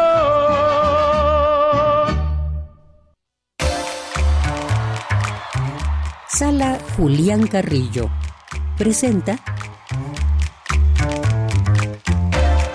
Bueno, y saludo a la distancia Montserrat Muñoz, que nos acompaña este lunes. ¿Cómo estás, Monse? Buenas tardes. Hola, ¿qué tal? De Yanira, equipo de Prisma RU, los saludo desde mi casa hasta mi otra casa, nuestra casa Radio Universidad. Por supuesto, también a todos quienes nos escuchan, quienes asisten a nuestras actividades. Hoy me toca mandarles un abrazo sonoro y mandarles flechazos culturales también a modo express porque tenemos en estos minutos una sorpresa y una invitación exclusiva para ustedes. El día de hoy no hay función de teatro, nos vemos el siguiente lunes a las 8 de la noche, pero mañana sí continuaremos con el Festival de Danza Cuerpo al Descubierto, esto es danza contemporánea a las 8 el miércoles, como es tradición y leyenda, el ciclo eh, dedicado a Yasuhiro Ozu del Cineclub Radio Cinema, esto es a las seis.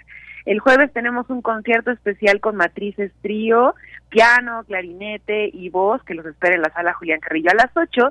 Y este viernes intersecciones con la imperdible propuesta experimental de música que es Planeta 9. Es una hibridación entre mundos fantásticos, sonidos rockeros, eh, psicodelia, luces, colores y audiovisuales en tiempo real. Esto es de 9 a 10 de la noche y bueno, pues ya como también es tradición, tenemos aquí algunas voces que componen nuestra agenda cultural, así que es un placer para mí y agradeciendo también a Prisma RU presentarles a Verónica González, parte del ensamble Ballet de México, que también les tiene una invitación para ustedes próximamente en la sala. Estamos esperando a que nos conteste Monse para que nos ah, pueda dar toda la información. Todavía no logramos la comunicación con ella, pero en cuanto esté, nosotros te avisamos. Ah, perfecto. Pues eh, en estos minutos también aprovecho para decirles que tenemos Facebook, Sala Julián Carrillo, y bueno, en este Facebook también tenemos toda la programación, tenemos eh, carteles, hemos tenido exposiciones y también ya cerraremos el año con más muestras gráficas para ustedes.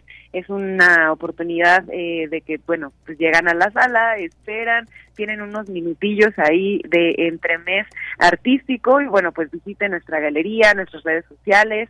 Eh, también quedó por ahí un video en exclusiva de Zapatecutli, la exposición de Rolando de la Rosa, y bueno, pues si se animan a dar un recorrido virtual por esta exposición en el Facebook de la sala, ahí les esperaremos porque son oportunidades imperdibles. Sí. Y bueno, pues creo que por ahí ya tenemos. Ya, ya la tenemos por ahí, Monse. Perfecto. Hola, Vero, ¿cómo estás? Hola, Monse, buenas tardes.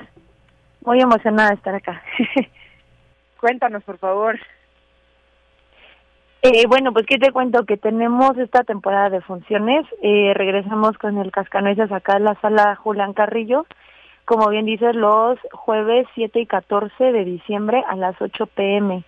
Eh, en esta ocasión, pues ya es nuestra versión completa del Cascanueces y la, diferencia en la cual radica nuestro nuestro Cascanueces es en que tenemos música en vivo, pero en un arreglo para cuatro manos en piano y percusiones eh, además de narración con voz en off. Y bueno, la, la, la escenografía pues es en realidad digital. Hemos tratado como ya de irnos adecuando más, así que a esta época, ¿no? Pues jueves 7 y 14 de diciembre, ahí te esperamos, Vero, eres una parte importante también de la sala en cuanto a danza clásica, ballet y bueno, también gracias por traernos en exclusiva estas invitaciones porque el Cascanoises es un imperdible de Navidad y qué mejor que asistan a la sala Julián Carrillo de Radio Universidad. Ojo, esa entrada libre, nada más que lleguen con tiempo. Entonces les aconsejamos que lleguen con tiempo y bueno, pues toda la familia bienvenida, niños chiquitos es un poquito complicado, a veces lloran se inquietan, pero bueno, si están ya en edad de disfrutar eh, esta obra, les esperamos el 7 y 14, ¿verdad? Así es, Monse. Y como les digo, pues pocas veces tenemos la oportunidad de disfrutar de un espectáculo, pues como lo es este clásico del Cascanueces, sobre todo con música en vivo. Con este arreglo que te digo que a los niños, bueno, ya tuvimos la oportunidad de estrenarlo en, el CENART.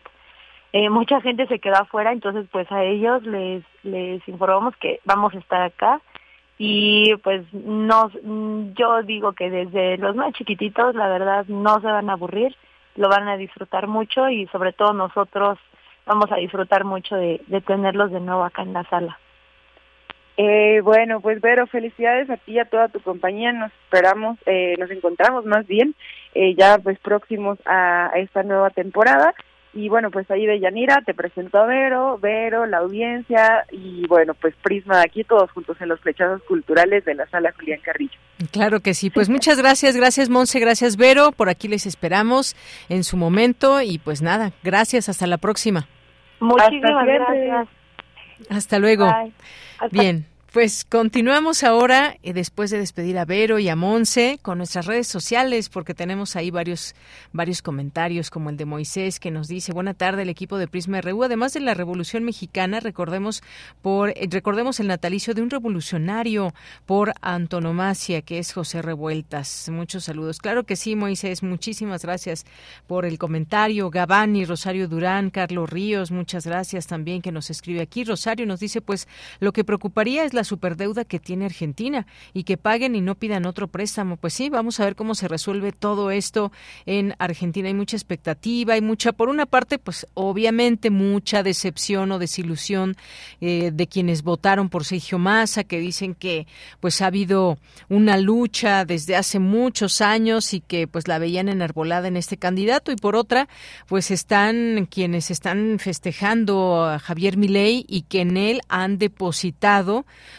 una esperanza en temas de economía, sobre todo en Argentina. Yo creo que pues en Argentina y en cualquier país lo que llega pues es por, por el bolsillo de las personas que habitan un país y de esa manera pues muchos generan votos y ahora pues no hay una situación muy muy buena en Argentina en este en este sentido.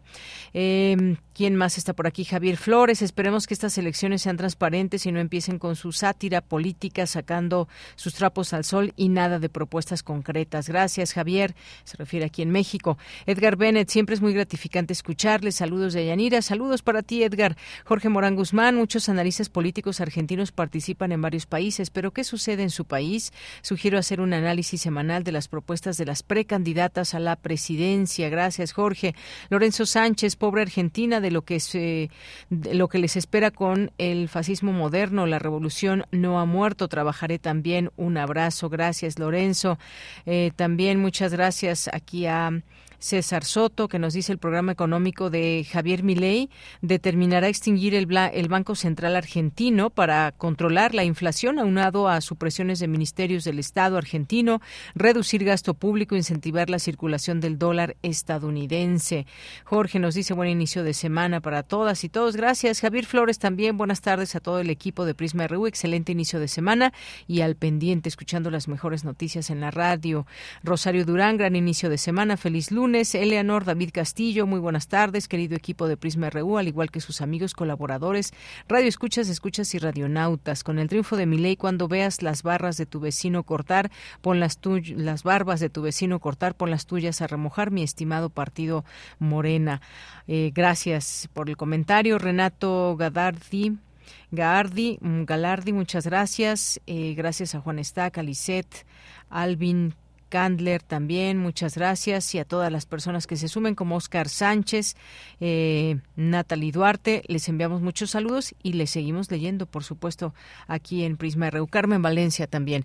Nos vamos a la información. Muestran en la Biblioteca Nacional la memoria del cine mexicano. Dulce García con la información. Dayanira, te saludo con mucho gusto a ti al auditorio de Prisma RU. La Biblioteca Nacional de México, que se ubica en Ciudad Universitaria, trae al público de manera gratuita una exposición en la cual se busca develar las aportaciones de creadores anónimos. Según detalló el doctor Pablo Mora Pérez Tejada, director de la biblioteca, la exposición titulada Cine de papel en la Biblioteca Nacional de México, adaptaciones, censura y deportes, exhibe una parte de la memoria escrita, gráfica y audiovisual sobre la cinematografía mexicana que resguarda la UNAM. La intención de esta exposición es establecer un diálogo con otras exposiciones instaladas en distintos espacios de la Biblioteca Nacional de México y de la Hemeroteca Nacional, para mostrar algunas formas en las que en el séptimo arte se han abordado temas como traducción, censura y deportes. De ahí el título de esta muestra, Cine de papel en la Biblioteca Nacional de México, adaptaciones, censura y deportes, que funciona como un guiño para recordar que se hablará de cine, pero también que se mostrará los libros que en su momento fueron fuente de inspiración para las adaptaciones cinematográficas. La exposición está dividida en tres apartados, adaptaciones, censura y deportes. El primero brinda información sobre las obras literarias que fueron adecuadas al cine, incluye por ejemplo el manuscrito de Los Murmullos de Juan Rulfo, título primero de Pedro Páramo, que forma parte del archivo del Centro Mexicano de Escritores resguardado en esta Biblioteca Nacional de México. La segunda despliega datos del tipo de clasificación de cintas mexicanas y el tercero exhibe algunos filmes de las Olimpiadas, eh, ficciones basadas en figuras de boxeo, fútbol y otros deportes. La muestra permanecerá abierta al público hasta el 31 de enero de 2024 en la sala de exposiciones de la Biblioteca Nacional de México, que se ubica en Ciudad Universitaria. El acceso es gratuito y se puede visitar de lunes a viernes de 9 a 20 horas, sábados y domingos de 9 a 17 horas. Esta es la información. Muy buenas tardes. Gracias, Dulce. Muy buenas tardes. Vamos ahora a la información internacional a través de Radio Francia. Relatamos al mundo. Relatamos al mundo.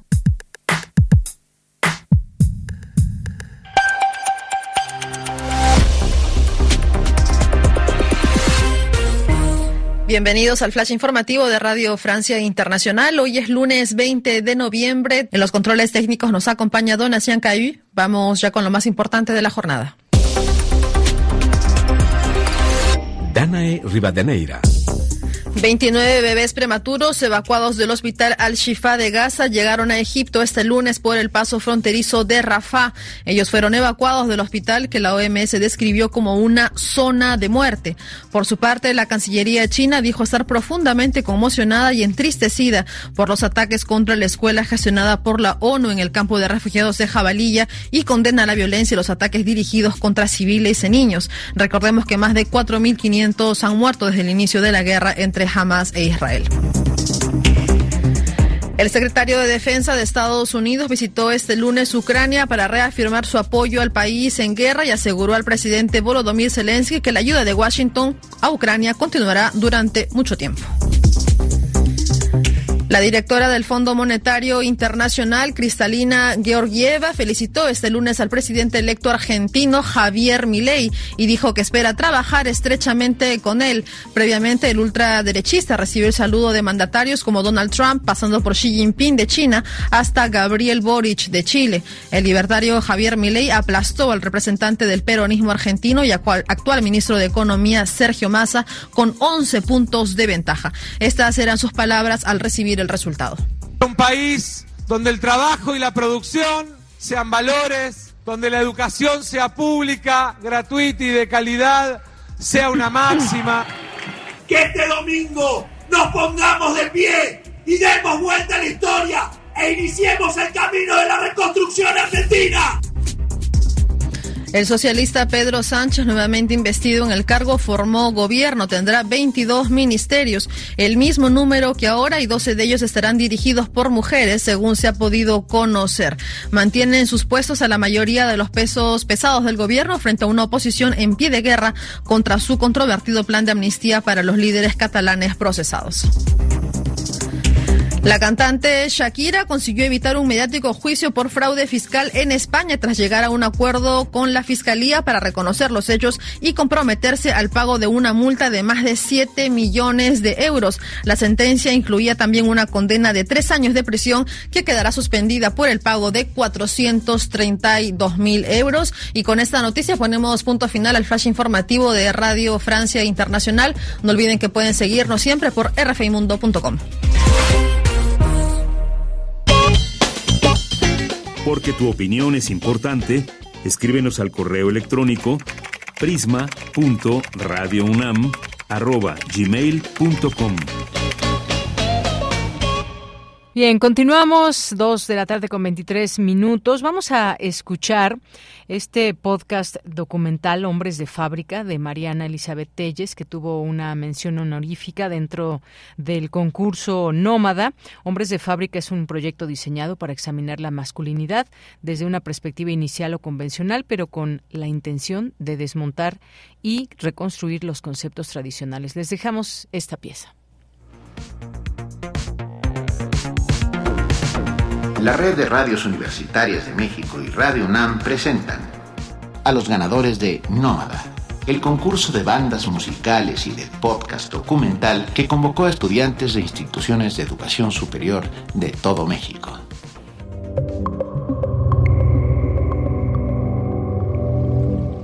Mención honorífica en podcast documental para Hombres de Fábrica, de Mariana Elizabeth Telles de la Universidad Nacional Autónoma de México. Deconstruyendo la masculinidad desde su origen. Te damos la bienvenida a Hombres de Fábrica, donde desmontamos, redefinimos y construimos una nueva narrativa masculina. Hablar de las masculinidades en las aulas es esencial para abordar la violencia de género y las actitudes patriarcales desde una perspectiva integral siempre tomando en cuenta un enfoque inclusivo, fundamental para reconocer que las masculinidades no son un concepto homogéneo. Hay una diversidad de formas de ser hombre, cada una con sus propias experiencias y desafíos, así como fomentar un ambiente inclusivo en el que todos los estudiantes se sientan cómodos expresando sus ideas y perspectivas sobre el tema. La deconstrucción de roles de género tradicionales que muchas veces contribuían con la violencia de género pueden influir en las actitudes y comportamientos de los hombres, para cuestionar cómo las expectativas culturales sobre lo que significa ser hombre pueden limitar las opciones y restringir las emociones. La promoción de modelos positivos de masculinidades es una puerta para romper con los estereotipos dañinos, analizar figuras históricas, culturales y contemporáneas que promuevan el respeto, la igualdad y la empatía ayudará a los estudiantes a comprender que ser masculino no se reduce a ser dominante o agresivo, un espacio donde los estudiantes se sientan libres de compartir sus opiniones y experiencias fomenta conversaciones abiertas y respetuosas sobre las expectativas de género que enfrentan los hombres y cómo ellas pueden afectar su bienestar emocional y sus relaciones.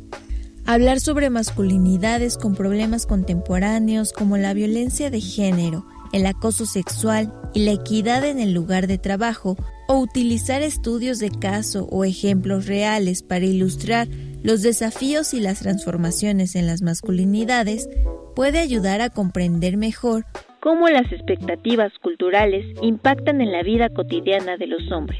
Para lograr un desarrollo óptimo de los temas, es importante tener una variedad de recursos como lecturas, videos y testimonios que muestren diversas perspectivas sobre las masculinidades que amplíen su comprensión y enfaticen la importancia de la participación de hombres que promuevan relaciones basadas en el respeto mutuo.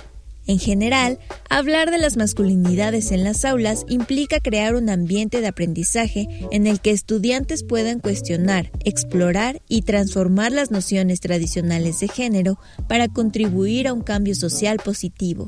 En el panorama de las universidades públicas, conversamos con Emma Alba, productora del programa Ser es Humano, un espacio dentro de la radio de la Universidad Autónoma Metropolitana dedicado a hablar de temas como la diversidad sexual, la no discriminación, la equidad, derechos humanos y temas de género. Para reconocer el camino de temas como las nuevas masculinidades, que hoy hacen frente a la lucha por una vida libre de violencia de género y las múltiples formas y maneras de vivir esta masculinidad. Ante esto, la maestra Emma Alba nos comenta. Pues hay muchos temas que encierran las nuevas masculinidades que también refieren obviamente a esta forma ya digamos que arcaica del, del, macho proveedor, el macho que es el que da las órdenes, el que dicta, ¿no? Cuáles son las normas de la casa. Incluso hasta en la cuestión nada más de ser hombre que se vive diferente dentro de una familia. El hermano a la hermana tienen como hasta rangos diferentes independientemente de las edades y obligaciones diferentes. Va desde ahí hasta las nuevas paternidades, por ejemplo, la nueva manera de ser papá, de ya no tan solo ser el que provee estos recursos materiales económicos, sino que también es el que les da amor, el que les da cuidados, el que les brinda una protección, el que les brinda también esta forma de, de acercarse a la sociedad de otra, de otra manera. No tan solo es eh, quedarse en ese papel, ¿no? Bastante rígido del hombre también que no llora, que no siente, que no sufre, que incluso estando enfermo posterga la enfermedad porque es hombre y no tiene que quejarse y no tiene que atenderse. Vuelvo a referir que, que como medio de comunicación, como parte de generar nuevos contenidos o nuevas formas, pues nosotros tenemos que estar muy pendientes de ello para que los hombres se sientan identificados, porque si no volvemos a encasillar, si no tratamos temas que a ellos les interesan, dicen, bueno, pues no estoy siendo escuchado, no estoy siendo atendido, entonces voy a seguir siendo el macho, eh, el macho que todo lo puede y estos esfuerzos que se hacen se,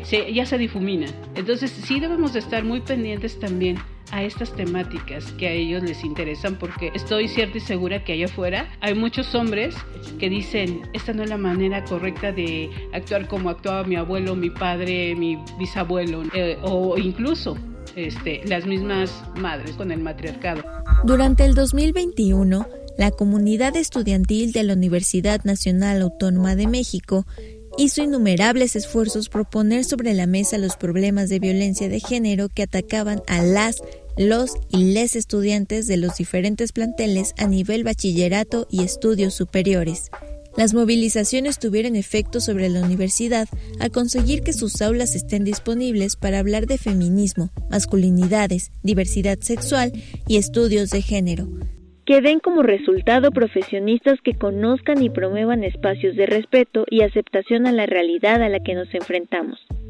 Por un lado, los consejos académicos de las áreas de las ciencias biológicas, químicas y de la salud, y de las ciencias físico-matemáticas y de las ingenierías, aprobaron la incorporación de la asignatura obligatoria, la universidad como espacio libre de violencia de género, en las seis carreras de la Facultad de Química, impartidas desde la generación 2022.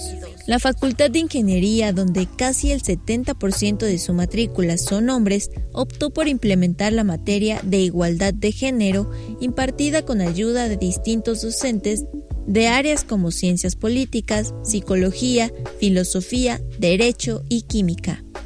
Asimismo, la Facultad de Ciencias Políticas y Sociales desde el 2000 promovió la materia de violencia contra las mujeres, genealogía, actualidad y resistencia, para abrir los espacios de diálogo entre estudiantes. Para 2023, esta materia se volvió obligatoria y requisito de permanencia en semestres posteriores al quinto dentro de la facultad para la generación 2023. Para conocer el contraste de este suceso, contamos con Ricardo Cela y Alexa Cervantes que compartieron su experiencia dentro de esta clase.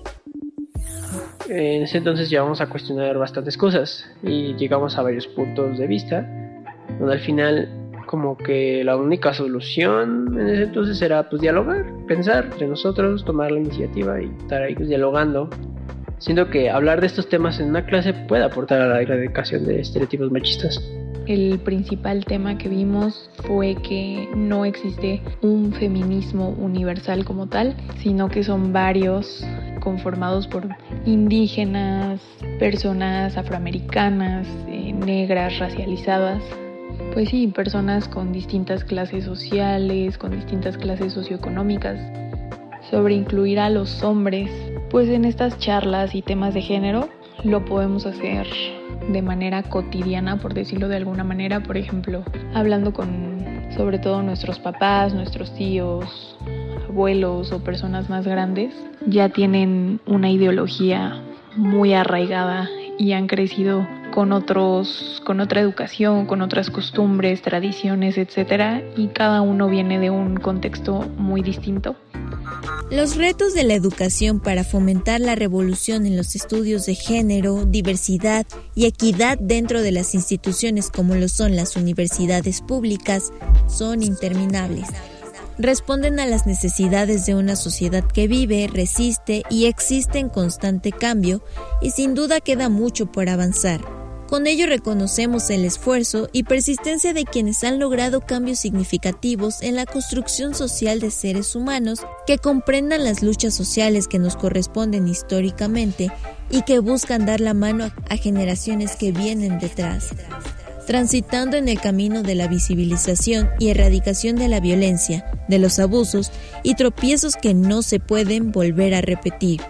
Seguimos en construcción de este ideal que pondrá en equilibrio la realidad que nos perciba como únicos, diferentes, sin prejuicios, sin vulnerarnos.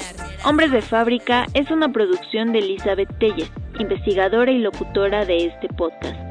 El diseño y edición de audio estuvo a cargo de Ricardo Cela. Agradecemos la participación y testimonios de Alexa Cervantes y Emma Alba.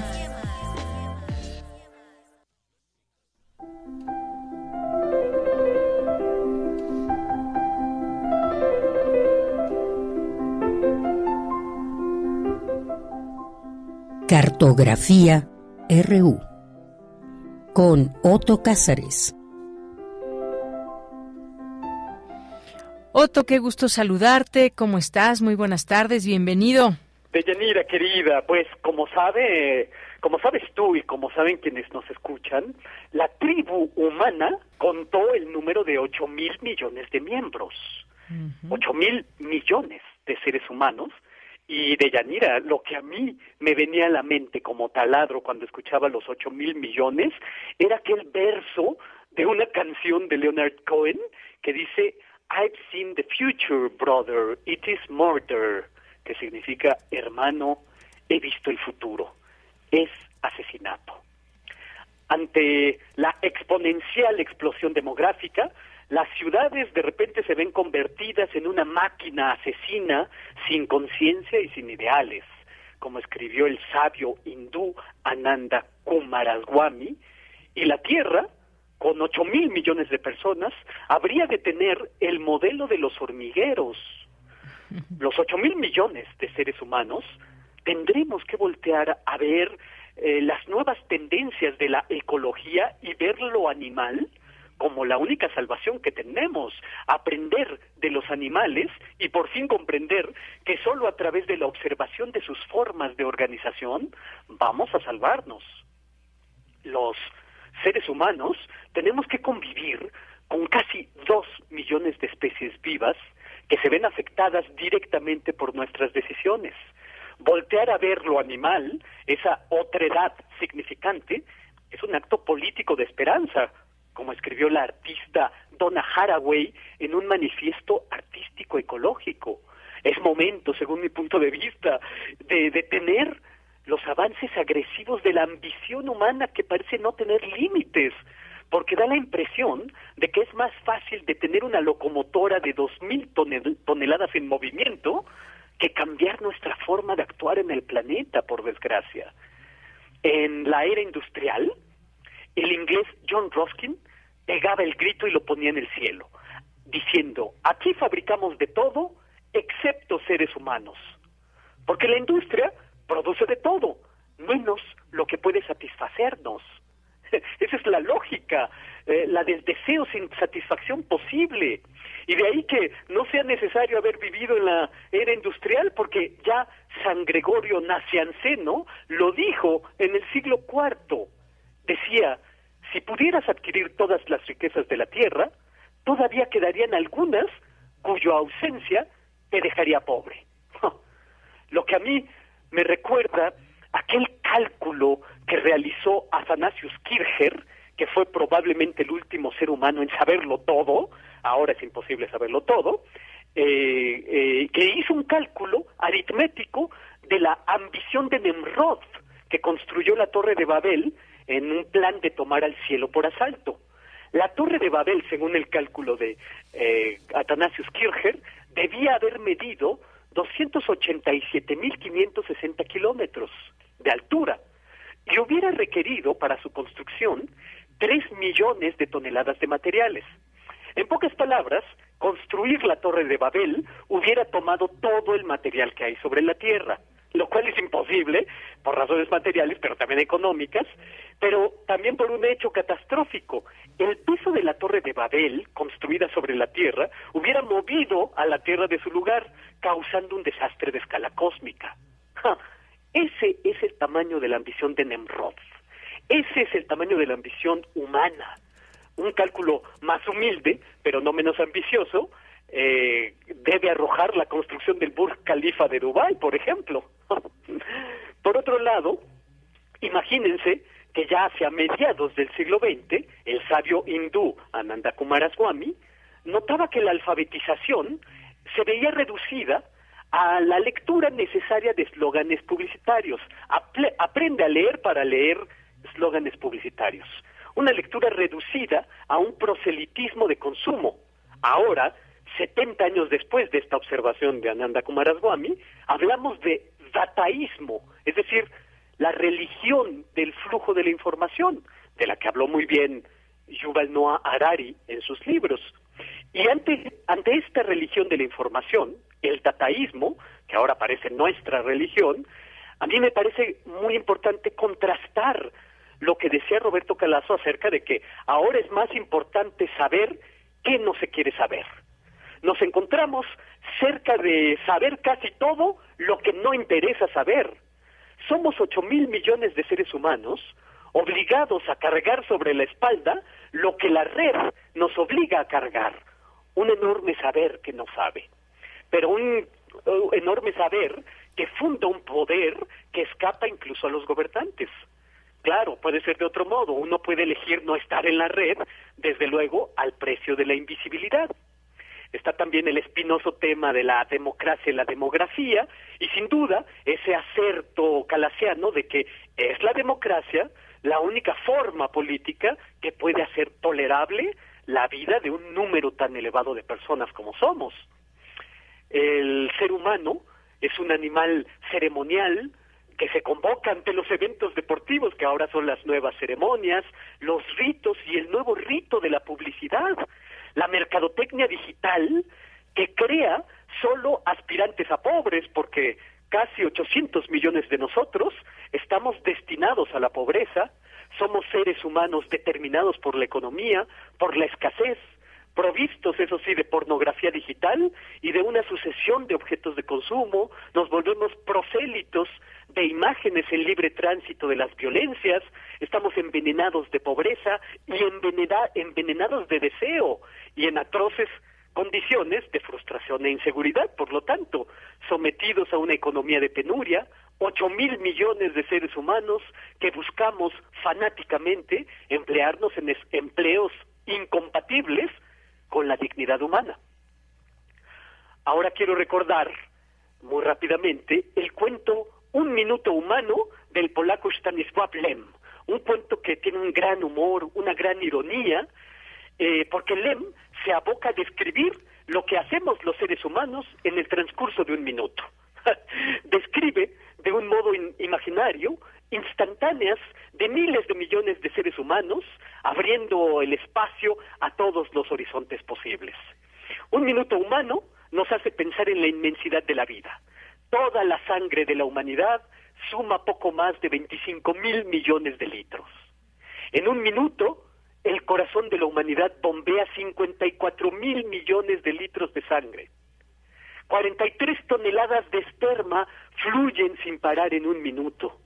Y dice Lem, como haciendo un corte sagital de todas las actividades posibles, la gente se sienta, hace el amor, asesina, duerme, reza, vuela, viaja en coche o está en submarinos, o los profesores están en cátedra, se libran guerras, hay violencia, perversiones, extraños cultos, la gente se suicida o está en el tráfico, Ahora mira sus celulares o está frente a las computadoras, escucha la radio, camina, corre, hace deporte.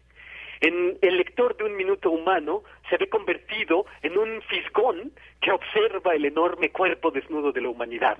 En este momento, 2022, los 8 mil millones de seres humanos nos comunicamos en poco más de 7.100 idiomas distintos. La lista de enfermedades diagnosticadas por las que los seres humanos podemos morir es prácticamente interminable. Hay más de 50.000 enfermedades diagnosticadas a las que hay que sumar sus combinaciones en la dimorbilidad y la comorbilidad, en la cima de las cuales se hallan las cardiopatías y el cáncer, que es la enfermedad humana por excelencia. En su libro Lem enlista otras causas de muerte, los accidentes, están los que mueren aplastados por un árbol, o por descargas eléctricas, orinando un cable de alta tensión, o están los que mueren de hambre, o por empacho. Solamente un 0,0000001% de nosotros fallece cada minuto por caída de un meteorito. Están los que mueren de muerte natural, de infarto, o están los torturados, los envenenados. Ay, ocho mil millones de hermanos y de hermanas y de hermanes, podemos decir, como dijo Ananda Kumaraswamy ya en 1949, las catástrofes de hoy no son más que el principio. Otto, pues muchísimas gracias. Cuántos datos, cuántas ideas, cuánta imaginación que nos hiciste con estos ocho mil millones de personas que somos en este planeta. Muchas gracias, te mando un abrazo. Estoy encantado, querida Deyanira. Un abrazo y hasta el próximo lunes. Claro que sí. Hasta luego. Hasta luego. Queremos escuchar tu voz. Síguenos en nuestras redes sociales. En Facebook como Prisma RU y en Twitter como arroba PrismaRU.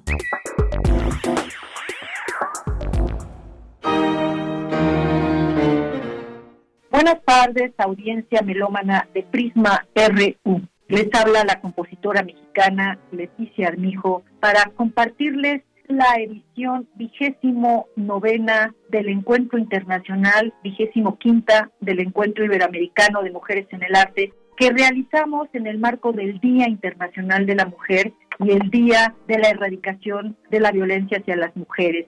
El encuentro ya empezó, pero este martes tenemos en el Teatro de la Danza Guillermina Bravo a las 20 horas la participación de la Escuela de Danza Contemporánea del Centro Cultural Olin Yolistri, dirigida por Consuelo Vázquez, y la compañía Movie Danza, dirigida por Rogelio Landa. Vamos a poder nuevamente ver la coreografía de Bernardo Benítez, que contribuyó muchísimo en el desarrollo de la danza, un pedagogo muy importante para las escuelas de danza en México. Los invitamos y las invitamos para que participen de este arte de mujeres colectivo que se desplegará este martes a las 20 horas.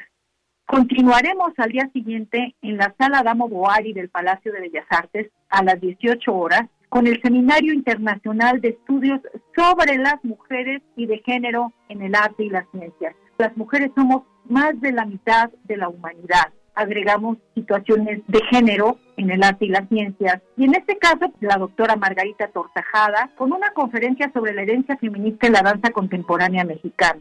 Continuaremos en la misma sala Adamo Boari el miércoles 22 de 19 a 21 horas con una antología literaria presentada por Cecilia Figueroa, ella es directora de literatura de Como Arte México y con nuestra editora Hortensia Carrasco. En esta antología, las escritoras se han inspirado en una de las temáticas muy importantes para nosotras, esta lucha de las mujeres buscadoras, de personas desaparecidas. No se lo pierdan las obras que ellas escribieron para este Sabbath Mater Dolorosa, en homenaje a las madres buscadoras, a los familiares buscadores, miércoles 22 de 19 a 21 en la sala Adamo Boari del Palacio de Bellas Artes.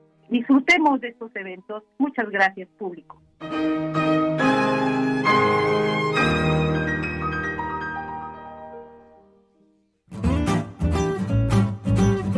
Cultura RU.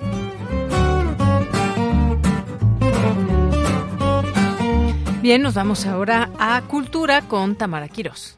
Seguimos con la información de Yanira. Un gusto saludarte y saludar a las y los que nos acompañan a través de las frecuencias de Radio UNAM. Esta tarde tenemos información de una publicación bajo el sello Grijalvo que se titula Navegando la incertidumbre amorosa. Esta es una publicación conjunta entre Tere Díaz y Mónica León. Tere Díaz es licenciada en Pedagogía, especializada en desarrollo humano personal de pareja y familiar y promotora en procesos de desarrollo humano grupal. Y Mónica León es socióloga de formación, marquetera de profesión y escritora de corazón, coautora del libro Hijo sí, marido no, sobre las jefas de familia en México. También es consultora y estratega para innovación y branding, donde realiza labores de proyectos sociales y mentoreo. Para conocer más acerca de este libro, Navegando la incertidumbre amorosa, le damos la bienvenida a Mónica León. Mónica, platícanos más detalles de este trabajo conjunto. Mira, Tere, como bien sabes, viene del campo de la psicología, ¿no? Psicoterapeuta.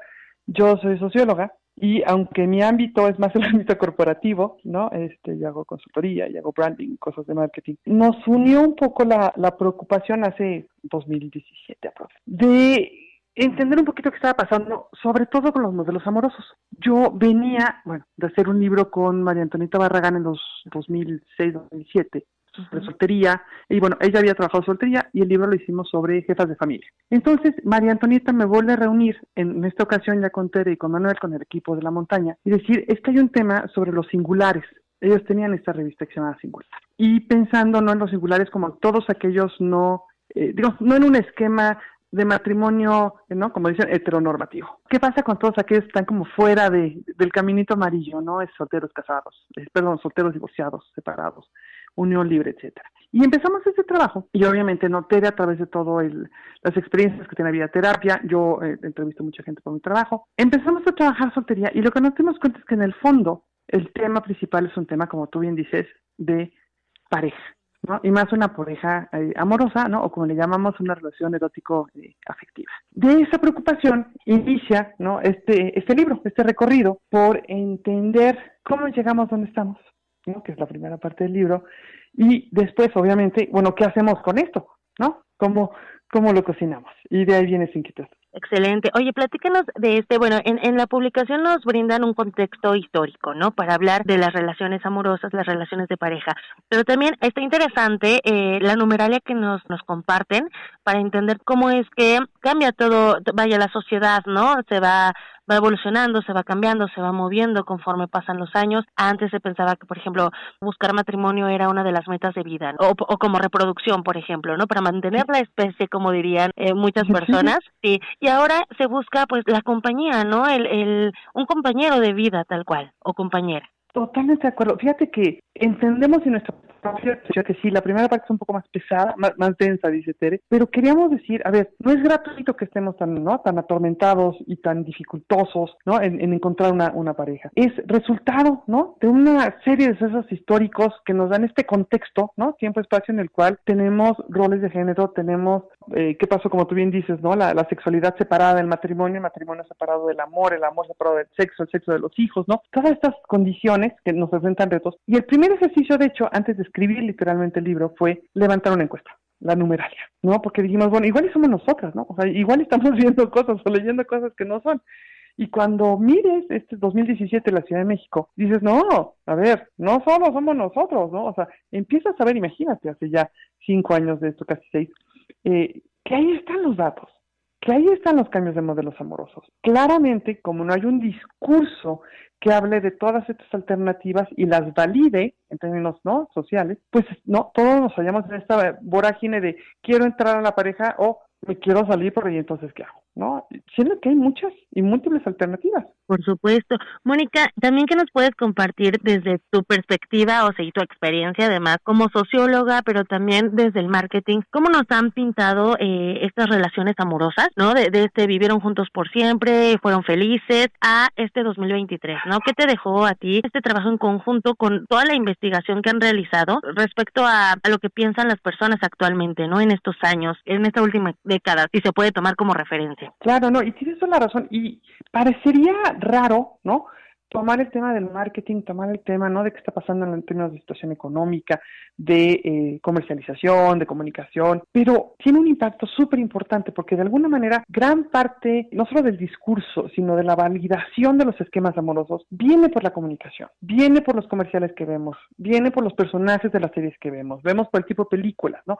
Entonces, hay todo un discurso en torno a qué es válido y qué no es válido, y obviamente frente al cual nos queremos acomodar, ¿no? El que tiene una mejor imagen social. Pero además actualmente no solo es eso, están las redes sociales, en las cuales te espejea y por contraste te tornas un ser ansioso, ¿no? Y está muy estudiado todo el tema de, la ansiedad provocada por las redes sociales, ¿no? De esta aspiracionalidad totalmente falsa porque todo el mundo va y pone su foto, ¿no? Su foto más bonita, en el lugar más bonito, con el peinado más bonito que no es forzosamente la realidad.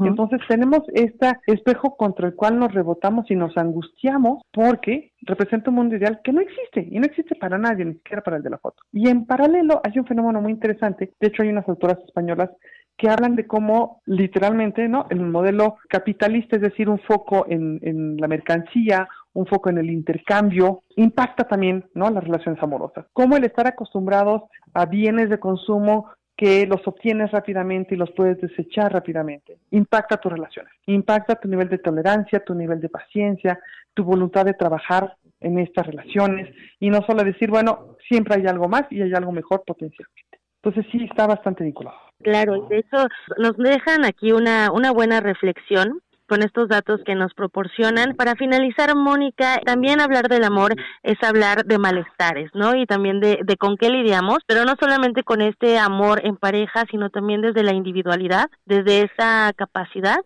de pues de, de, amarse también a uno mismo para vaya lo que se brinda a los demás de hecho hay un capítulo no es el el, el, el cuarto donde hacen esta reflexión que hacia dónde vamos, qué es lo que queremos. También manejan algo bien interesante que es la ansiedad y una palabra que creo que en los últimos años la hemos tenido más presente, que es la resiliencia. Totalmente. Y fíjate que por un lado, cuando hablas de soltería, eh, hay dos temas. Uno, nuestras biografías amorosas son más largas. O sea, yo siempre digo, la gente se casaba para toda la vida porque se morían a los 40, ¿no? Y pues se acababa. Ahora que la esperanza de vida está en los 70, en los 80, y que posiblemente cuando llegues a los 40, 50, te replantees qué quieres para tus siguientes décadas, una de las opciones es que vas a ser soltero. Sobre todo, digo, cosas tan básicas como la esperanza de, vida dispar, ¿no? Entre hombres y mujeres. Pero además es muy factible que tengas más de una gran historia de amor, porque va a ir cambiando tu relación contigo mismo y con el otro, y lo que esperas del otro. Entonces, estos eh, cambios, ahí es donde entra la resiliencia, ahí es donde entra la capacidad de cambio de enfrentar ¿no? Sí, bueno, toda, toda ruptura duele, pero ¿cómo la enfrentas de la mejor manera? Y cómo, ¿no? Con el paso del tiempo, el estarte acompañándote a ti, ¿no? Es parte de la riqueza del camino. Y de ahí que, ¿no? Lo que mencionamos en, en, la segunda parte del libro es que la principal, ¿no? Manera y el principal requisito para construir una pareja es construirte a ti mismo, es tornarte en un ser más sólido, más fortalecido. ¿Y cómo? Con resiliencia, eh, con un proyecto de vida, con una red de apoyo, ¿no? Trabajando cómo nos enfrentamos al, al, cambio, a las pérdidas. Y en la medida en que tú estés más sólido, tu compañía te va a gustar y entonces vas a tener más que ofrecer al otro y que compartir con el otro. Independientemente, ¿no? Si es una relación erótica, una relación amorosa, si acaba una vida de pareja full, independientemente del esquema, ¿no? De, como dicen, de uno, de dos o de tres en el que, estoy, en el que estés inserto.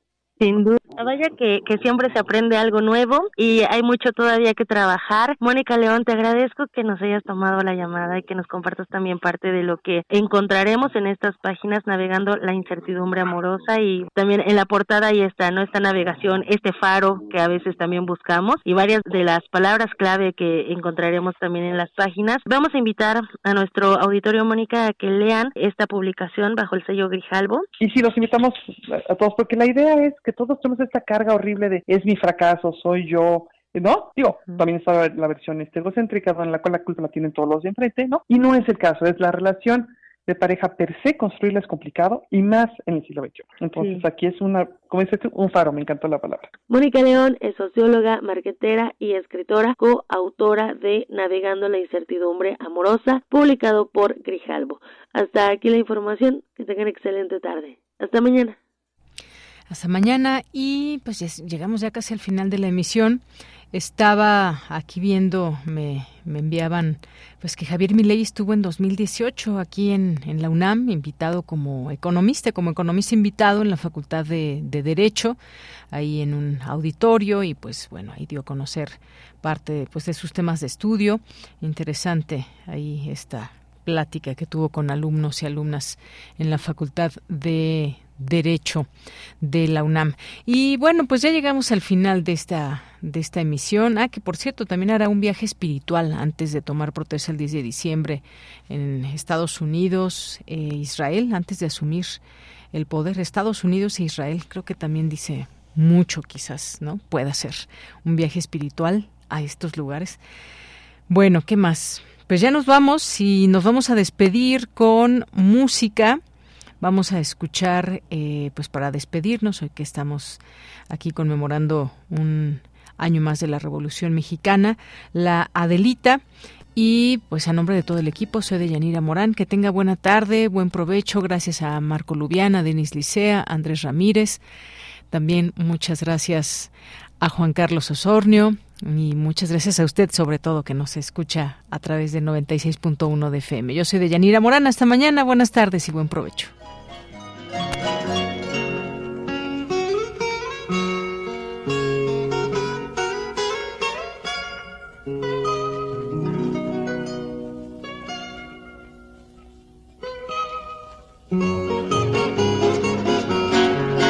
En lo alto de una abrupta serranía, acampado se encontraba un regimiento y una moza que valiente lo seguía locamente enamorada del sargento. Popular entre la tropa era Adelita, la mujer que el sargento idolatraba, que además de ser valiente era bonita, que hasta el mismo coronel la respetaba y se oía que decía aquel que tanto la quería si Adelita se fuera con otro, la seguiría por tierra y por mar. Si por mar en un buque de guerra, si por tierra en un tren militar. Y si Adelita quisiera ser mi novia, y si Adelita fuera mi mujer, le compraría un vestido de seda para llevarla a bailar al cuartel. Y después que Radio UNAM presentó Prisma RU. Una mirada universitaria sobre los acontecimientos actuales. Prisma RU. Relatamos al mundo.